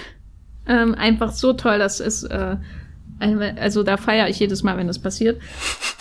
Der erste Schritt ist die Imitation, aber der nächste Schritt ist dann so eine Art wenn es schon darum geht in diesem Film DNA und da ist immer, also irgendwie sitzt ja alles viel, viel tiefer drin nur als im Gedächtnis, sondern es ist ja wirklich so, als würde es in jeder Zelle des Körpers, würde das Trauma mitschwingen und ich habe manchmal das Gefühl, dass er ähm, äh, oder überhaupt die Filmemacher insgesamt äh, bei diesem Film den Umgang mit den Bildern ganz ähnlich verstehen. Also man hat an der Oberfläche eine Ähnlichkeit zu Comics, aber die Bilder werden ja selber wirklich noch viel, viel tiefer zersetzt. Gerade am Anfang, gerade am Anfang in diesen turbulenten Teilen des Films, wo Banner nicht mit seiner, na, seinen eigenen Emotionen ähm, zurechtkommt, sie komplett unterdrückt hat. Man hat aber das Gefühl, überall brodelt's von allen Seiten kommen diese furchtbaren Männer daher, um irgendwie in ihm hervorzurufen, was er nicht hervorrufen will.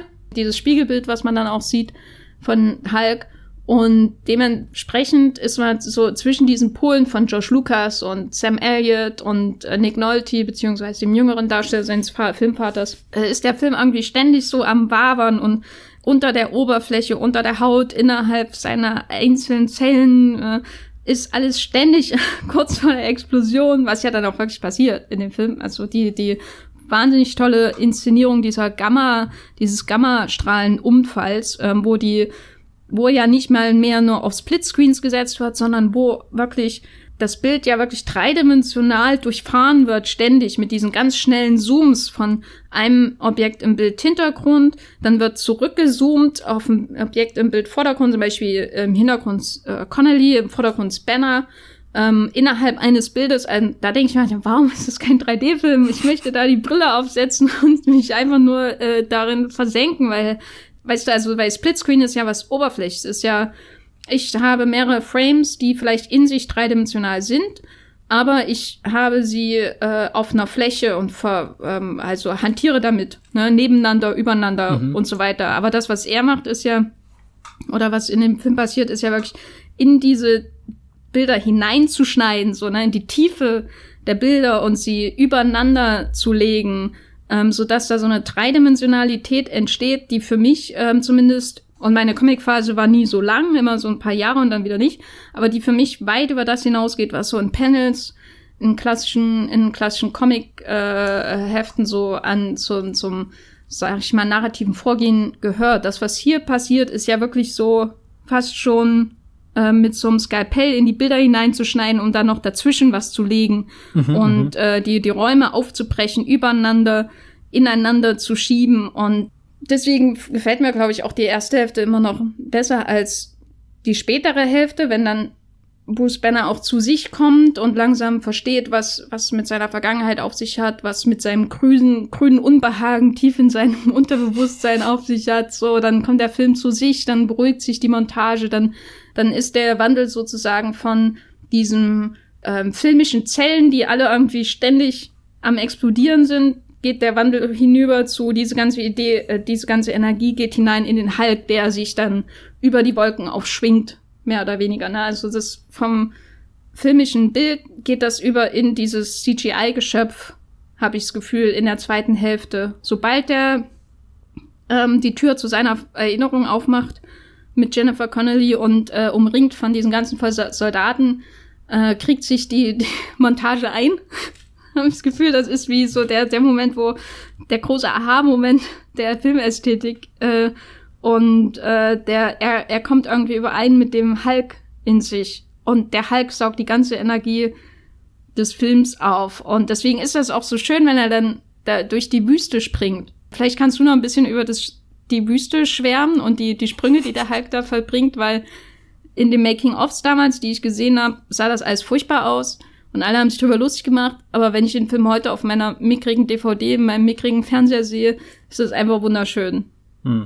Ich fände gerade den Gedanken sehr schön, wo du gesagt hast, so all diese äh, wilden Comic-Elemente münden irgendwie in dieser Riesenkreatur, also er saugt das so auf. Und da musste ich gerade an äh, den, den, den Spider-Man von Sam Raimi denken, der ja das gezeichnete Spider-Man-Bild irgendwann benutzt, um es aufzureißen und uns quasi reinzuschleudern irgendwie. Das finde ich irgendwie sehr schön, dass, dass, dass du irgendwie bei, bei Spider-Man, gut, der, der an sich mehr, mehr durch die Gegend schwingt, irgendwie sowas, äh, wir, wir stolpern jetzt und, und stürzen uns in dieses Comic-Universum und äh, hast und, und bei Ang Lee ist es eher mit, da ist dieses wilde Comic-Universum und wir, wir, wir, wir wühlen uns da unseren Weg durch und kommen dann irgendwann zur Ruhe. Das fand ich eigentlich zwei, zwei sehr schöne äh, Gedanken. Äh, ja, äh, er hüpft durch die Wüste, das könnt ihr euch einfach so vorstellen.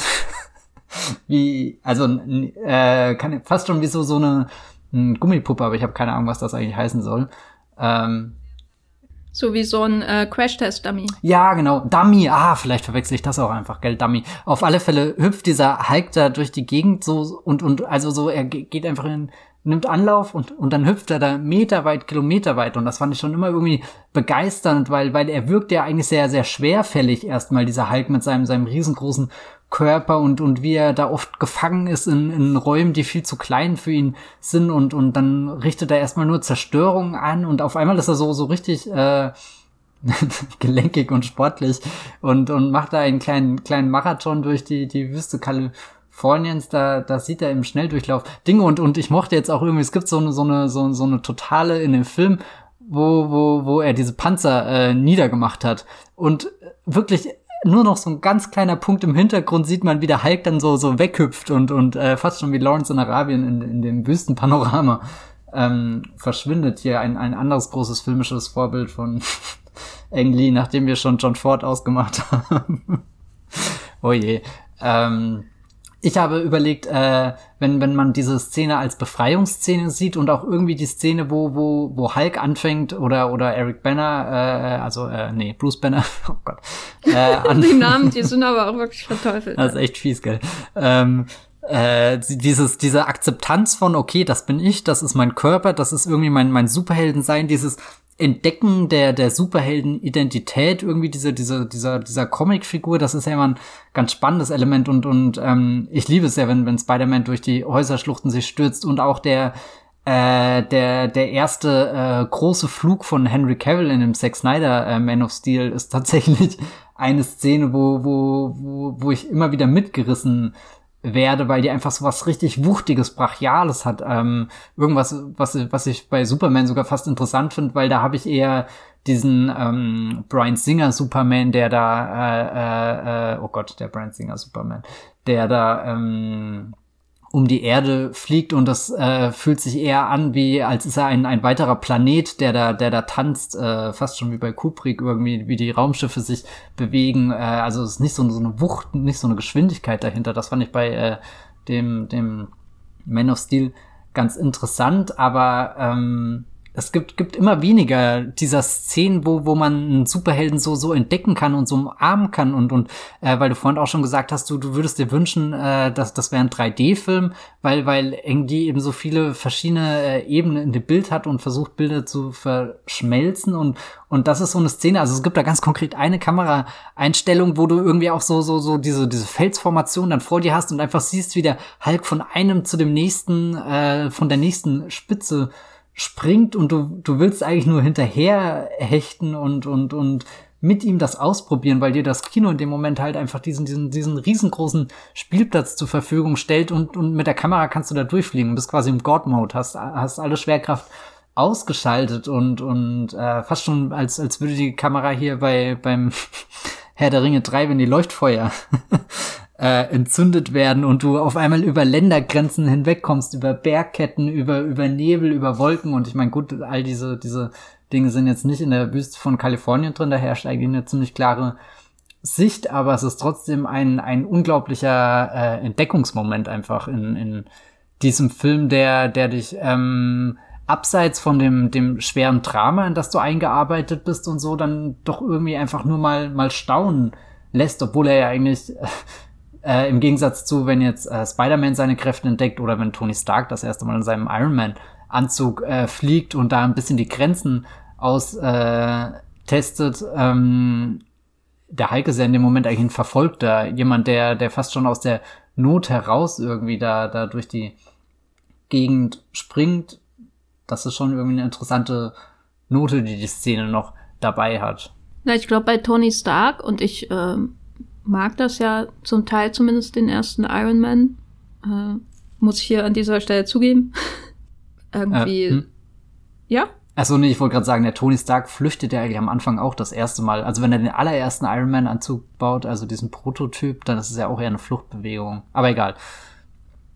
Ja, aber bei Tony Stark habe ich immer das Gefühl, ähm, dass es darum geht, ähm, das irgendwie zu cool zu finden, was er da macht. Weißt du, man schwingt sich mit ihm in die Höhe und denkt irgendwie, das ist cool. Da habe ich selten das Gefühl, dass es wirklich die, die Nutzung dieses ähm, Apparats letztendlich, also dieser, dieser Hightech-Rüstung, dass das wirklich mit, äh, mit äh, einem Element irgendwie zu tun hat, das in seiner, indem er irgendwie aus sich heraus kommt. Weißt du, in diesem Moment ist er bei sich, so wie Peter Parker, okay, der ja. schüchterne Schuljunge, der ja auch sowas von Wut getrieben ist, ne? Also darüber spricht man ja nie bei ihm, aber allein diese, die Flash Thompson Figur ist ja nur da, um zu zeigen, was für eine Wut eigentlich in Peter Parker steckt und deswegen hat er das Kostüm und macht, was er macht und so. Genauso wie Batman natürlich unglaublich wutgetrieben ist. Aber egal, Wut. Wenn Peter Parker sich durch die, ähm, durch Manhattan schwingt, dann kommt er ja zu sich, ne? Also in dieser, unter der Maske, dann hat er eine Freiheit, die er nirgendwo anders hat und vor allem nicht in seinem normalen Leben und seiner normalen Identität. Während wenn Multimillionär Tony Stark sich äh, in die Höhen schwingt mit seiner, äh, mit seinem Drohnenanzug, da ist für mich immer nur so ein distanziertes, boah, ist das cool. Und dann kommt meinetwegen noch ACDC oder was weiß ich.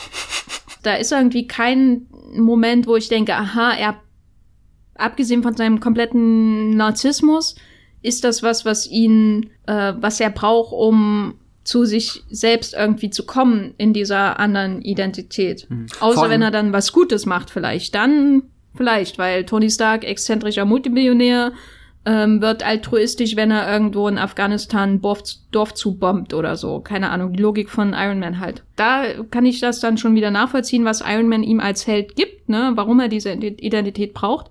Aber allein das Fliegen bei Iron Man ist ja völlig zweckgebunden und man maximal kann man es cool finden, dass er es macht. Hm. Was ich bei Iron Man gerade auch interessant finde, dass er bei seinen Flügen ja auch eher, also abgesehen von dem ersten Flug, der da, da aus der, der Höhle befreit später, wenn er fliegt. Es reicht ja nicht, dass er einmal geflogen ist, sondern es geht gleich weiter mit dem Konstruieren, mit dem Verbessern, mit dem Ausbauen, mit dem noch mehr Grenzen durchschreiten. Also eigentlich findet er nie diesen Einklang oder diese, diese ähm, Erfüllung, die eben Peter Parker und, und meinetwegen der, der, der Hulk jetzt in den Momenten haben, wenn sie, wenn sie da so, so komplett eins werden und sich selbst entdecken, hat Tony Stark im Hinterkopf schon wieder, ah, ich muss die Düsen hier noch äh, nachjustieren und äh, wäre es nicht eigentlich cool, wenn, weiß nicht was, äh, der, der Iron Man-Anzug noch diesen, diesen Boost und so könnte. Das finde ich gerade eigentlich eine sehr interessante Feststellung.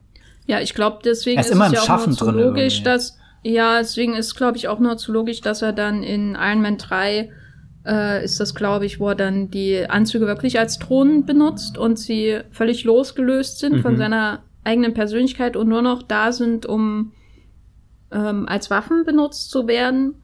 Während man halt hier natürlich bei Ang Lee wirklich so ein durchpsychologisiertes Comic-Motiv hat, mit der Hulk kommt quasi aus diesem dunklen Zimmer der Erinnerung von Bruce Banner zum ersten Mal völlig befreit wirklich raus und darf durch diese Traumalandschaft springen. Ne? Also das ist einfach so ein Moment, wo alles losgelöst ist und ähm, man auch das spürt. Selbst wenn er natürlich bis zu einem Teil auch flieht vor äh, dem Militär und so, ist das vor allem ein Moment der absoluten Befreiung. Und ähm, alles, was jahrelang unterdrückt wurde, äh, darf herauskommen. Und das ist auch so ein schönes positives Element natürlich. Mhm. Weil ähm, natürlich ist der Hulk ein gefährliches Monster, das da rumspringt und ähm, äh, die Kanonenrohre von irgendwelchen Panzern umdreht hinein in, in, in die, dieses Ausguckloch da. Eine, eine sehr schöne Szene. Ähm, aber vor allem ist es ja äh, gesund, ne, sich damit zu konfrontieren, anstatt das da in diesen dunklen Raum zurückzulassen. Und dann, äh, bei, wenn irgendjemand einem auf einen kleinen Zeh tritt, dann bricht man aus von der Art. Und was das ich auch ja interessant finde, dass Engli in dieser Szene, wenn wir jetzt sagen, gut, er ist ein ähm, gefährliches Monster, weil mit ihm geht ja auch so eine gewisse Unberechenbarkeit mit rein. So, weißt du, der ist groß und klobig und wenn er mal irgendwas anfasst, dann geht's einfach kaputt, ob er das erstmal will oder nicht. So, so, du weißt ja nie, wer, wer steckt da jetzt drinne, was für ein Feingefühl, was für eine Feinmotorik hat er. Und trotzdem ist es in dieser Szene der Hulk, der sich da äh, graziös über die äh, Bergspitzen hinweg bewegt, während der Shot der Helikopter, die auf einmal das Feuer öffnen und die ganze Natur um ihn rum wirklich zerstören, so, so. Das fand ich ganz interessant, dass das Engi es irgendwie schafft. Klar, am Anfang wütet der Hulk in dem Labor, aber das Labor ist ja auch irgendwie ein bisschen gebrandmarkt dadurch, dass das ja auch äh, äh, irgendwie der, der Geburtsort von, von allem Übel ist oder, oder so. Also so, so, das, das ist ein Ort, der zerstört werden ähm, kann, während ansonsten, finde ich, äh, setzt er den Hulk schon immer sehr, sehr bewusst ein mit seiner zerstörerischen Kraft und schaut, was, was er so im Vorbeigehen einreißt oder eben nicht einreißt, aber was dann eben durch die anderen Menschen eingerissen wird. In dem Fall äh, halt das, das Militär, die ja eigentlich die Aufgabe haben, äh, sogar höchstpersönlich vom Präsidenten hier beim Angeln abgesiegt. das ist auch ein herrlicher Moment, äh, äh, dass die ja für Ordnung schaffen sollen. Die sollen dieses, dieses entflohene Projekt, äh, dieses gescheiterte Experiment, was auch immer, äh, einfangen, bevor irgendwie, bevor es zu, zu menschlichen Casualties kommt oder so, heißt es ja irgendwo dann im Film und, und das erste, was sie machen, ist erstmal hier äh, wahrscheinlich irgendeinen Nationalpark dem Boden gleich äh, schießen. Ja, das ist schon interessant dann auch natürlich im Vergleich zu vorherigen äh, und auch späteren Superheldenfilmen, dass die Collateral Damage, also mhm. der Schaden, den der Held, in dem Falle natürlich Bruce Banner und der Hulk, anrichten, doch eher nebensächlich ist. So, also im Vergleich zu was der Hulk in Avengers macht.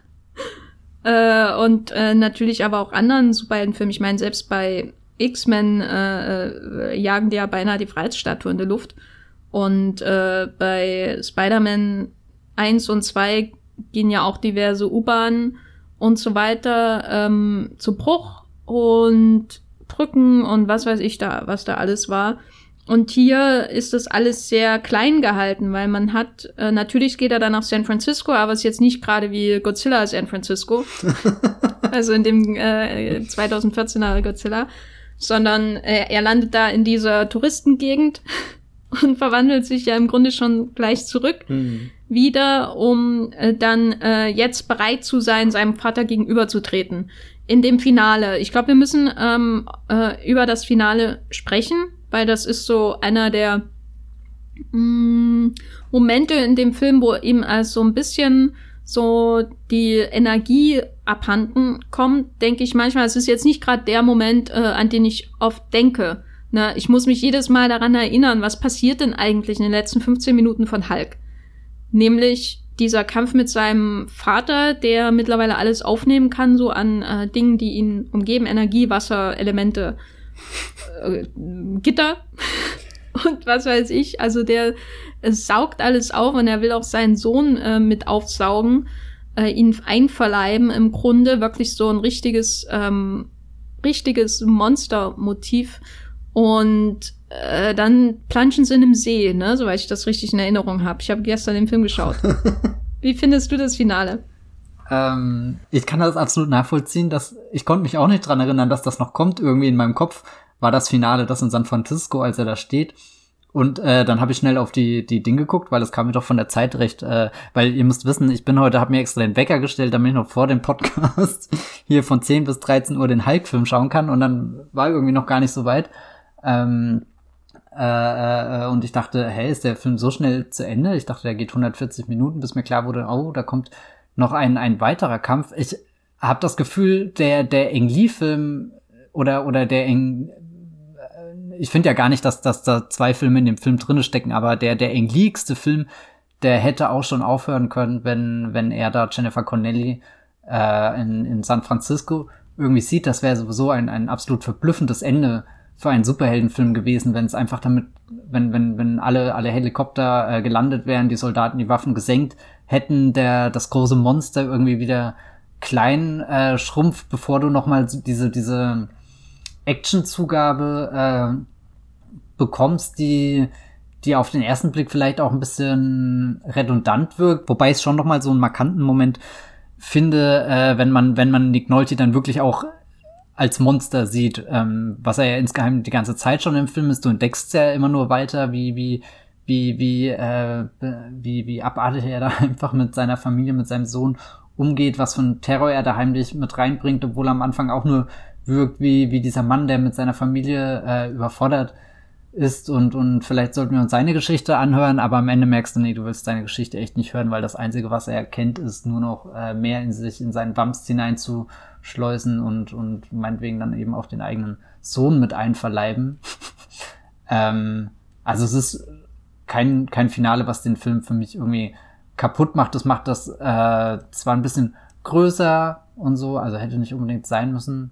Ich äh, bin da, bin da wäre gerne bei der, bei der, bei der, ja, bei der, bei dem Gleichgewicht stehen geblieben, was davor irgendwie existiert. Und ich finde auch den, den, den allerletzten äh, äh, Gedanken, den wir dann noch bekommen von, von, von Bruce Banner, der da irgendwo im Dschungel jetzt ist und Arzt ist in der Abgelegenheit, äh, das reißt irgendwie diese.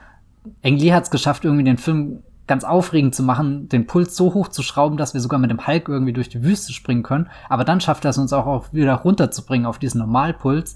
Und dann ist trotzdem noch dieses komische äh, Ding mit, du willst nicht, dass ich böse werde. oder du hast mich noch nie wütend erlebt. Oder äh, da muss ich eher an, an 10.000 andere Dinge denken. Unter anderem an Tom Cruise in Mission Impossible 1, der sagt, Kittredge, sie haben mich noch nie wütend erlebt. Ich finde deine Tom Cruise Impression sehr gut, Matthias. Ja, das ist eine Szene, die ist so tief in meiner DNA verankert. Kittredge. Ich habe auch in dem Moment, wie ich hier rede, ein Kaugummi an meinen Tisch geklebt und jetzt bin ich beschäftigt, ihn wieder abzukluppern. Na toll. Also, ähm, zwei Dinge. Mein Problem bei dem Finale, Finale, also dieser großen Konfrontation, mhm. ist immer gewesen, dass kein CGI-Wesen der Welt so gruselig aussehen könnte wie Late, Late Stage Nick Nolte.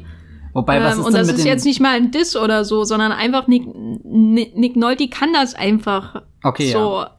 Wie so, also den, den, du siehst seine Wuschelhaare da äh, unter der Hausmeister, unter dem Overall und du weißt, da ist einfach der pure Wahnsinn da und du hast noch nicht mal sein Gesicht gesehen. Und das, das kann er einfach und das macht er hervorragend Hulk.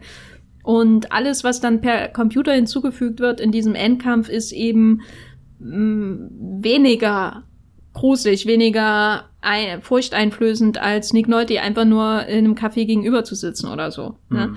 Und während das bei Eric Banner finde ich das schon anders. Eric Banner ist ein eher zurückhaltender Schauspieler, low-key, macht jetzt nicht so viel und dann kommt eben der Hulk als perfektes Gegen CGI-Gegenelement hinzu, um das auszudrücken, was Eric Banner halt äh, nicht ausdrückt. Nämlich keinen Fahrradhelm tragen.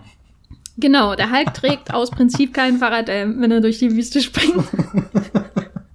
ich klage das an als Fahrradhelmträgerin. Ähm, genau, ich bin immer Team Banner äh, und gegen Hulk, deswegen. Mm, was dieses Finale, Finale, Finale angeht, diesen Epilog im Dschungel, muss ich sagen, äh, erstens, ist das nicht identisch mit dem, was im Incredible Hulk passiert, oder habe ich das, Na, oder fängt Incredible glaub, Hulk da an? Oh, ich habe keine Ahnung, wo der anfängt. Der fängt, glaube ich, mit ihm doch irgendwie mit so einer klassischen Jason Bourne-Szene an, dass er da irgendwo durch die Dächer hechtet, als sein Versteck ausfindig gemacht wird. Und ich glaube, die letzte Szene beim Hulk ist, dass er doch wieder auf die Uhr schaut und die sagt ihm dann x Tage seit äh, keinem so. Zwischenfall mehr oder irgendwie sowas. Aber er befindet sich da auch in einem sehr grünen Setting, also es ist schon verblüffend ähnlich. Ja, ähm, also mir hat das immer gefallen, weil ich die Idee schön finde, oder schön ist das falsche Wort, aber ähm, was diese Sprung in der Wüste mit beinhaltet, ist natürlich die Einsamkeit. Mhm. Und dass man kann ähm, das alles heraus, also es ist einerseits befreiend, aber andererseits auch automatisch, wenn er sich dem hingibt, ähm, ein etwas, was ihn aus der Gesellschaft ausstößt. Was ihn natürlich auch wieder in die Nähe des Westernhelden bringt, wo wir auch wieder bei Waterworld sind im letzten Podcast, der ja auch im Grunde Ethan Edwards aus der Schwarzfalke ist. Aber Anyway, hört den Waterworld Podcast, da wird das nochmal tiefer analysiert. Ich finde es das schön, dass es alles zusammenkommt und so wirkt, als hätten wir bei der Auswahl der Themen einen Plan gehabt. Ich glaube auch, so, so manche Leute denken, wie gut ist denn dieser Podcast kuratiert und eigentlich. eigentlich gucken wir noch immer jedes Mal auf unser DVD-Regal und überlegen, und was besprechen wir beim nächsten Mal? Ene, mene, mu. Mhm. Ähm, aber wie gesagt, er kann ja nicht zurück in die Gesellschaft kommen.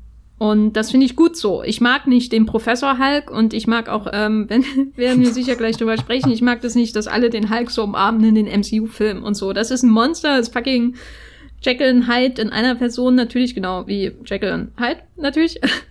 Und ich finde es gut, dass er am Ende ausgestoßen ist, was sehr fies klingt von mir, weil eben diese Befreiung auch was Einsames hat. Und das ist ja auch das Schöne an diesen Sprungszenen, ne? dass es eben einerseits so positiv irgendwie wirkt und andererseits auch sehr melancholisch, dass er da alleine durch die absolute Einsamkeit springt äh, und die einzigen Leute, die ihm Gesellschaft leisten, sind Leute, die ihn töten wollen. Ähm, insofern finde ich das ähm, nur logisch, dass es am Ende so ein palpiges Ende gibt, ähm, das den Film auch wieder zurückführt zu seinen Killerpudeln und äh, aufgeschlitzten Seesternen und allen anderen äh, Ultra-Comic-Elementen, die es so gibt in Hulk. Ähm, das ist natürlich irgendwie ein bisschen tacky und ein bisschen hat man schon 70 Mal gesehen irgendwie, aber das finde ich immer einen schönen, schönen Abschluss, dass er da im Grünen ist, äh, mit einem Bart. Ne? Das mag ich ja auch, die, die, er als grünes Monster im Grünen einsam und so. Aber ich weiß nicht, irgendwie ist halt dieser eine Satz so.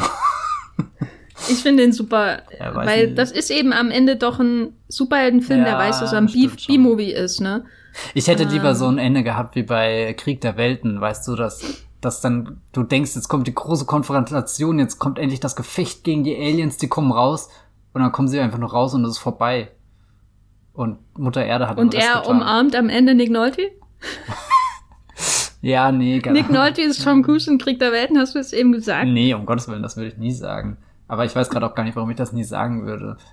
Ich mag Tom Cruise in Krieg der Welten sehr. Der schmiert da zum Beispiel Sandwiches. Nick Nolte ist eher Tim Robbins in Krieg der Welten. Oh ne? ja, gell, Tim Robbins. Oh, Tim Oder Robbins Dakota echt Fanning, so eine von beiden. Was? Dakota Fanning?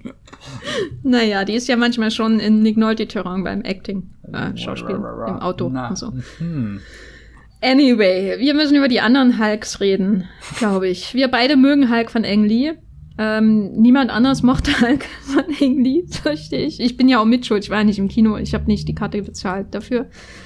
2008 kam quasi der Reboot, der aber im Grunde, soweit ich das in Erinnerung habe, sich nicht nochmal die Mühe macht, alles von vorn zu erzählen, sondern im Grunde annimmt, wir haben den anderen Film gesehen und dann macht er einfach weiter. Und Hulk ist irgendwo in Südamerika und nur werden alle von anderen Schauspielern gespielt. Edward Norton ist auch da. Einer der größten, ja, der war ja nicht ein Misserfolg, aber dunklen Schandflecken des äh, Marvel Cinematic Universe. Ähm, Incredible Hulk von Louis Leterrier. Ich war damals im Kino und seitdem habe ich nicht komplett gesehen. Äh, Matthias, kannst du irgendwas dazu sagen? Ist, hat er dem Hulk irgendwas hinzugefügt? Hättest du gern noch einen Film gesehen mit Edward Norton? Findest du Edward Norton besser als Eric Banner? Äh, also jetzt rückblickend finde ich ihn die seltsamste Besetzung. ähm, aber ich finde, Edward Norton ist eh, wir haben es, habe ich vorhin schon im Vorgespräch gemacht, irgendjemand, auf dem ich mir selten einen Reim machen kann. was, was einerseits mit den Rollen zusammenhängt, aber auch andererseits zu ihm als Person und was man alles so liest, äh, sind das viele Dinge, die auf, da, da auf mich einprasseln und dann denken wir mal, hä? Und äh, vielleicht ist das sogar die perfekte Prämisse, um, um einen so gespaltenen Charakter wie äh, Bruce Banner und den Hulk zu spielen. Ich habe den äh, Hulk-Film eigentlich immer als okay in Erinnerung gehabt, eben wegen dieser, dieser Born-esken Szene, wo das über die Häuserdächer gerannt wird, weil das ist eine meiner absoluten Lieblingsszenen im Born Ultimatum, wenn Paul Greengrass da mit der Kamera direkt hinterher springt und du gar nicht weißt, ob A, mit dem im anderen Haus landet und B, der Kameramann und siehe da beide überleben ist.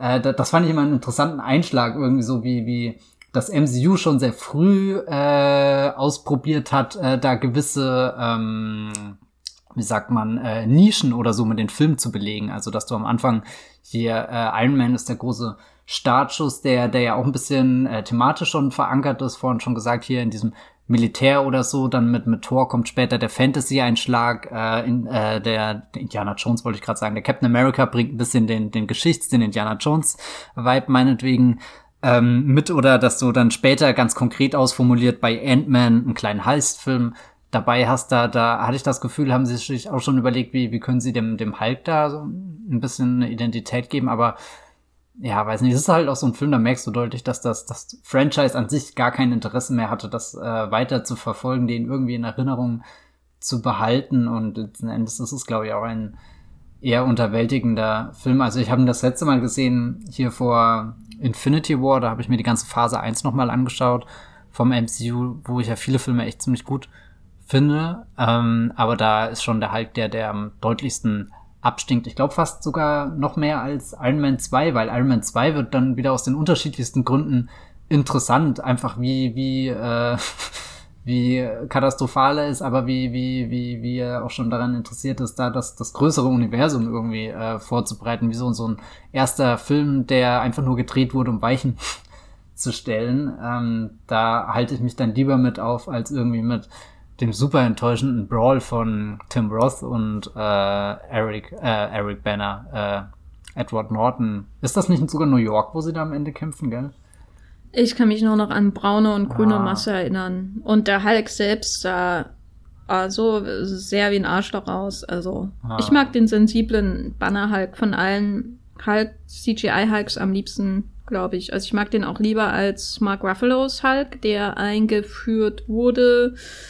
Ist der in Avengers zum ersten Mal dabei? Genau, in äh, 2012 Avengers war das erste Mal. Wie, wie findest du den? Ich äh, muss ja sagen, der ist mir immer viel zu nett und der zerstört mir zu Nein, ich finde, wenn, wenn du Eric Banners Hulk irgendwie so als sensibel bezeichnest, das finde ich trifft auch für den, den neuen Hulk zu. Ich habe auch das Gefühl, dass sie den, den, den, den Mark Ruffalo Hulk vor allem mit dieser Frage nach dem, nach der Wut und woher sie kommt und wie sie sich bändigen lässt irgendwie geschrieben haben, dass das so, so, so das ist, was ihn oft beschäftigt und, und dass du, dass er auch irgendwie seine Avengers-Kollegen da erst langsam nach und nach zu ihm durchdringen, äh, dass er da am Anfang ganz unkontrolliert irgendwie rumhopst und äh, was er irgendwie jetzt dazu geführt hat, dass er äh, später in Tor 3 irgendwann das Reden anfängt, also sich richtig unterhalten kann und, und jetzt in den Avengers-Filmen sogar klug wird.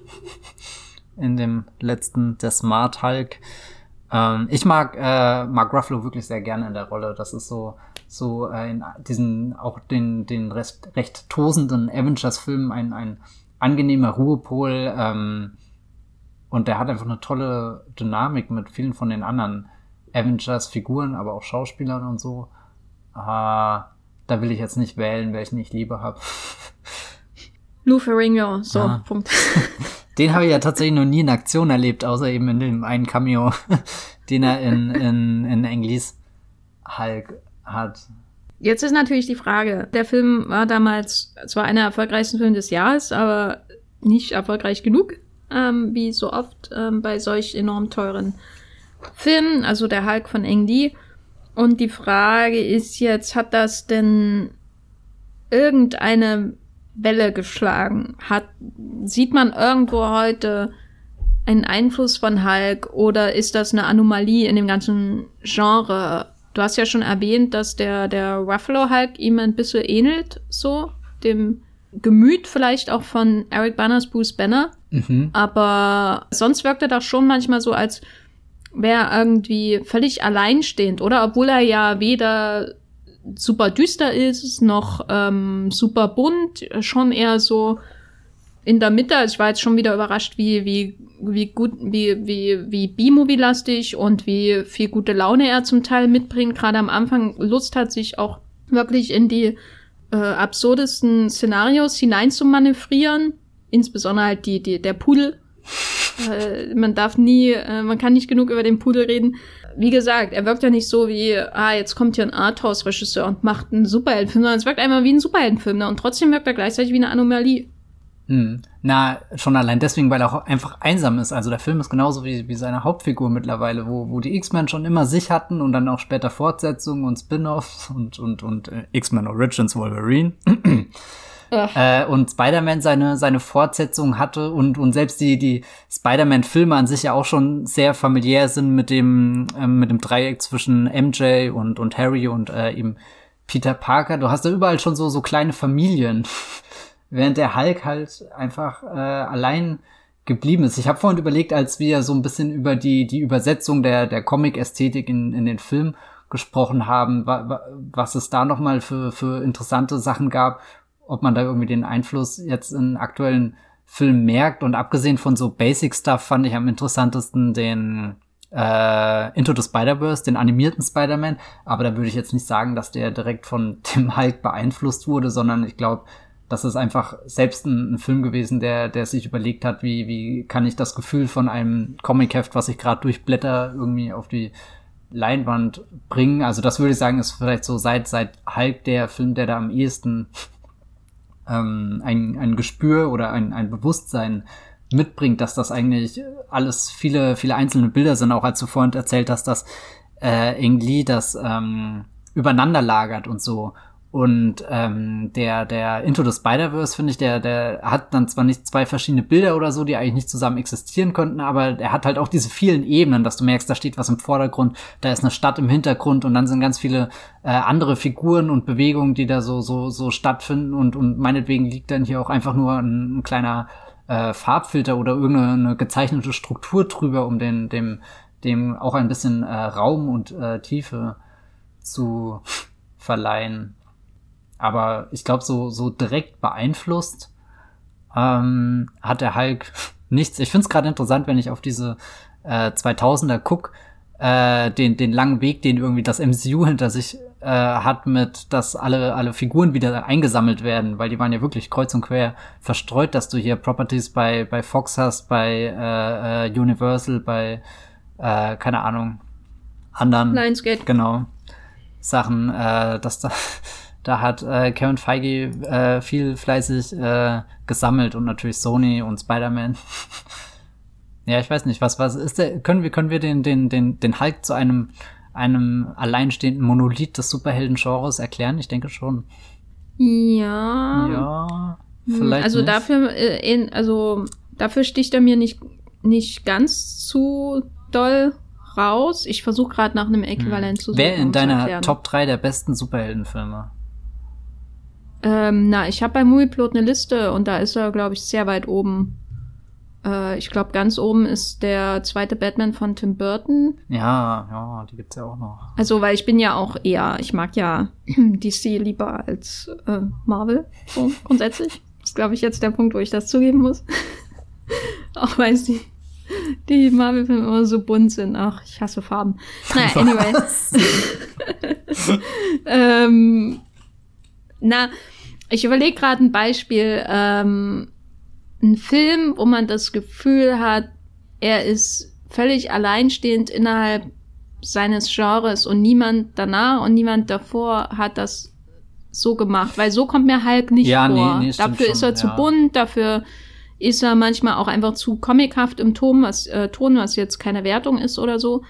Äh, ich weiß nicht, da denke ich an sowas wie The Night of the Hunter oder so, den du schaust und einfach entfernt könntest du sagen, das ist ein, ein Film noir zum Teil oder eben eine Krimi-Geschichte allgemein, aber das ist sowas völlig out of this world. Äh, der ist einfach da, als wäre da ein Meteorit eingeschlagen. Aber der hat keinen Kra- Krater hinterlassen, sondern der fliegt und fliegt einfach weiter. So der Art. Durch die Filmgeschichte der Night of the Hunter. Äh, und bei Hulk habe ich eher das Gefühl, dass er schon sehr, sehr stark in die 2000er passt. Mhm. Ne? Also er wirkt nicht seiner Zeit voraus, er wirkt nicht veraltet. Er ist einfach zwischen Spider-Man 1 und 2 perfekt aufgehoben, auch dank der Musik natürlich von Danny Elfman. Aber gleichzeitig wie so ein, ich weiß nicht, so ein, wenn man irgendwie so ein, so, weil eben vorhin mein Haus so gebebt hat, äh, ist das jetzt meine erste Assozi Assoziation. Ähm, wenn man so ähm, die, die, die, äh, hier, wie heißt das? Ein, nicht ein Geigerzähler, sondern ein, naja, halt, wenn man so, so, so das, die, äh, äh, die, die Bewegung der Erdplatten misst, ne? Und dann gibt's so einen Ausschlag auf einmal. Und das ist dann eben der Hulk. Und dann geht's aber ganz normal weiter. So, es kommt aus dieser selben Linie heraus, mit denselben Mitteln zum Teil und so, aber es geht halt in eine Höhe, genau wie der Hulk springt da in seinem äh, amerikanischen Westen. Und dann geht's wieder runter und dann geht's genauso weiter wie vorher. Vielleicht mit so einer leichten Aufwärtsbewegung, ähm, was so die Entwicklung des Genres angeht, weil ein Jahr später ist ja dann schon Spider-Man äh, 2 und so. Ähm, aber er wirkt gleichzeitig so, als müsste er dahin gehen, als könnte er nur 2003 entstehen und aber auch so, als hätte kein anderer diesen Film machen können. Hm. Vielleicht. Ne? Und das ist so ein Gefühl, was mir bei Superheldenfilmen in den letzten Jahren komplett abhanden gekommen ist. Dieses, diesen Film hätte kein anderer so machen können, außer vielleicht, äh, und jetzt äh, bitte nicht aufstöhnen, äh, wenn ich einen Zack Snyder-Film schaue oder so. Und es tut mir weh, im Herzen sowas zu sagen, weil ich habe neulich ja nochmal Batman vs. Superman geschaut und naja. Der ist geil, gell? Na, der Ultimate Cut ist schon gut, aber ist auch nur gut im Verhältnis zu schlecht, ne? ich möchte nicht als ähm, Zack Snyder-Fan gebrandmarkt werden. Hm, das ist zu spät, das ist alles aufgezeichnet. Der Hulk. Äh, Matthias, würdest du ihn empfehlen? Ich würde den Hulk äh, empfehlen. Ich habe, äh, ich fand gerade, als du so ein bisschen erzählt hast, äh, wie man ihn einordnen kann, dachte ich mir, Hulk ist der perfekte äh, Film für das Meme. Äh, mein Lieblings-Superheldenfilm ist Spider-Man 2 und dann Me, ein Intellectual. Hulk, Hulk. Ja, keine Ahnung. Ich, ich frage mich gerade, warum der nicht öfter bei mir im DVD-Player äh, landet. Also zum Beispiel die Spider-Man-Filme von Raimi schaue ich ja äh, sehr regelmäßig da ist der Hulk schon eher einer, wo mich die Neugier wieder packen muss, den Film zu entdecken. Und deswegen habe ich ihn jetzt vielleicht auch erst vier, fünf Mal geguckt. Aber gleichzeitig finde ich, ist das was sehr Wertvolles, dass es auch die, diese Art von Superheldenfilme gibt, wo ich, äh, wo, wo, es eben noch diese Neugier gibt, wo ich weiß, also so jede, jede, jede, jedes Wiedersehen mit dem Hulk ist bisher eine äh, lohnende Erfahrung für mich gewesen, wo ich, wo ich was Neues gelernt habe, sei es über die, die Figur, über Comic-Verfilmungen an sich und meinetwegen auch über äh, Engli oder oder Eric Banner jetzt. Äh, ich habe vorhin zu Jenny gemeint, irgendwie, ich habe ganz unglaublich gegoogelt. Äh, Hulk ist von 2003 und Eric Banner sieht da gewissermaßen jung aus. Und 2004 kommt Troja und Eric Banner sieht einfach zehn Jahre älter aus. Das kann äh, ein Dreh mit äh, Wolfgang Peters und Brad Pitt zur Ansicht haben, würde ich sagen. Ich glaube, Brad Pitt, der ist so wie das Picture of Dorian Gray. er saugt irgendwie äh, äh, Eric Banner in Troja einfach das Alter, äh, die, die Jugend aus, weißt du? Das ist automatisch der Effekt, den Brad Pitt auf andere hat. Okay, das ist die Dorian Gray Geschichte, wusste ich gar nicht. das ist der Subtext von Troja. Hast du es nicht verstanden? Nee, ich, ich, ich bin, bin total daneben gelegen. Ich weiß auch nicht, wie das zustande kam. Ja, Troja haben wir auch einen Podcast drüber gemacht. Äh, vor einer Weile könnt ihr nachhören. Ja, ich mag Hulk auch. Bevor wir zum Schluss kommen, ähm, Engli Apprentice, Meister, Großmeister oder God-Level? Also bei Engli muss ich immer gestehen, dass ich oft einfach vergesse, irgendwie, dass er existiert.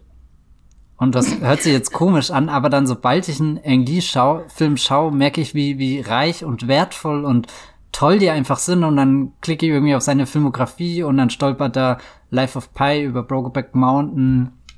Dann hast du den Tiger and Dragon und ich finde ja auch sowas wie, wie Gemini Man.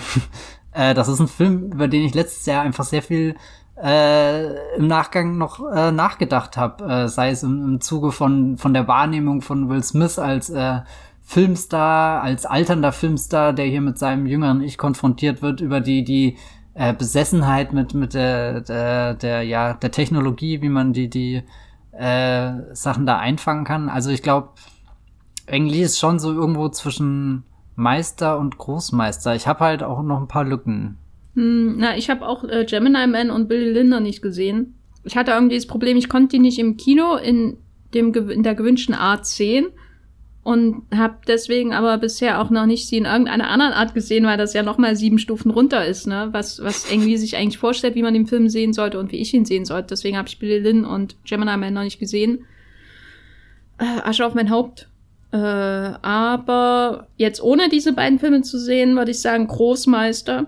Also allein Brokeback Mountain ist eigentlich schon, hui, da schießt er so weit. Ja, allein der Eissturm ist für mich schon, da ist er schon, da kratzt er schon an den Wolken, sag ich mal, zum God-Level. Aber Ride with the Devil ist halt auch noch da. So. den, das war eine Quälerei, den zu schauen. Ja, ja, ja, ja, ja. Ah. Ich bereue es auf alle Cold Fälle. Mountain, äh, da ist Cold Mountain einfach eine Community-Folge dagegen. Cold so. Mountain? Ach, der mit, ja. mit Nicole Kidman, oder? Ja, die, ich, die sind für mich immer ein und derselbe Film. Aha. Nur ist der eine noch quälerischer als der andere, weil man so viel Zeit mit Skeet Ulrich äh, verbringen muss. Engli, Hulk, könnt ihr überall schauen, wo. Wo gibt's?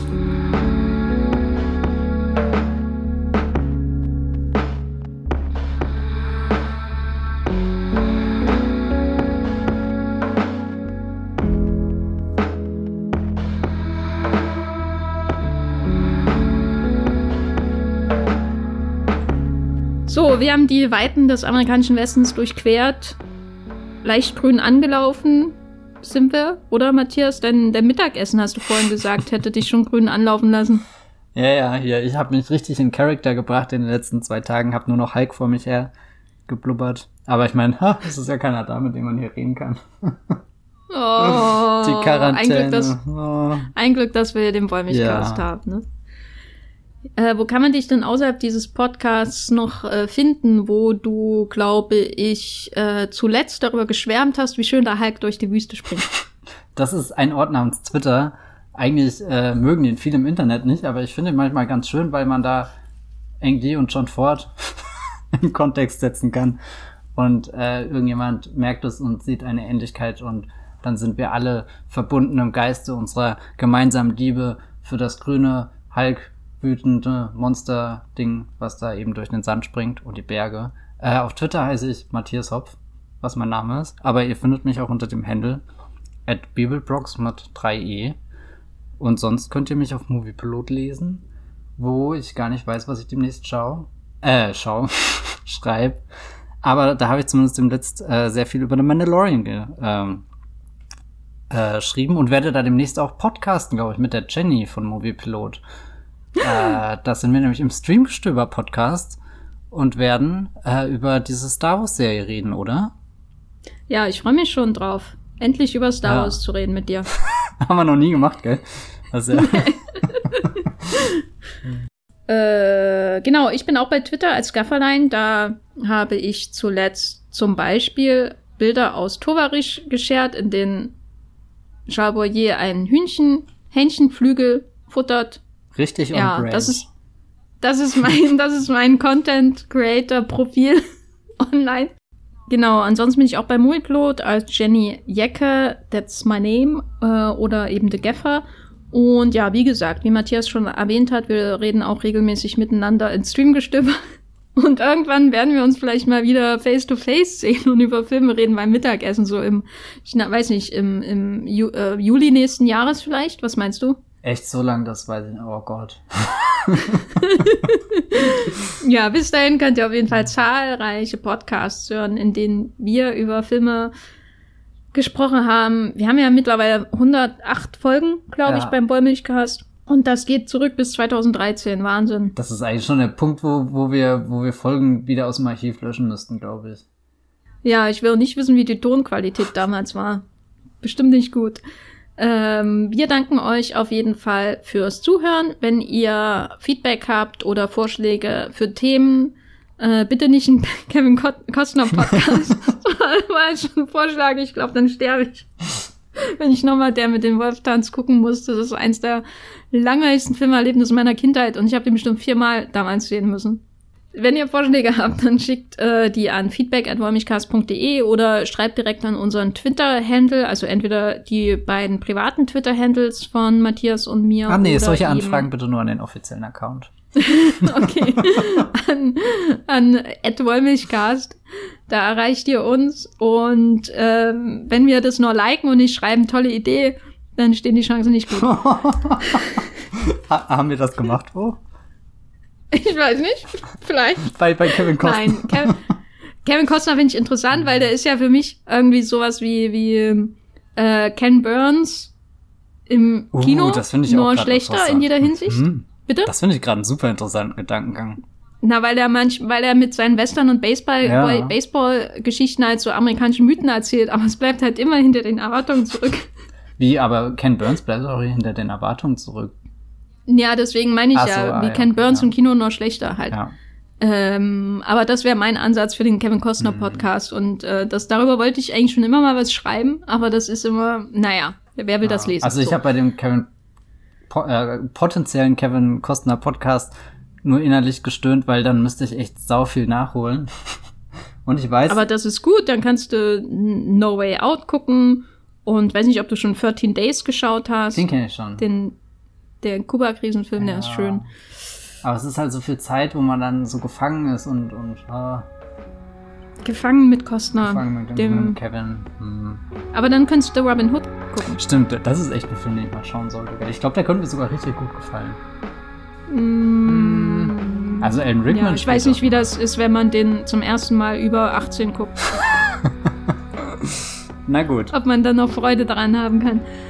So, das war's. Äh, bis zum nächsten Mal. Ciao. Tschüss.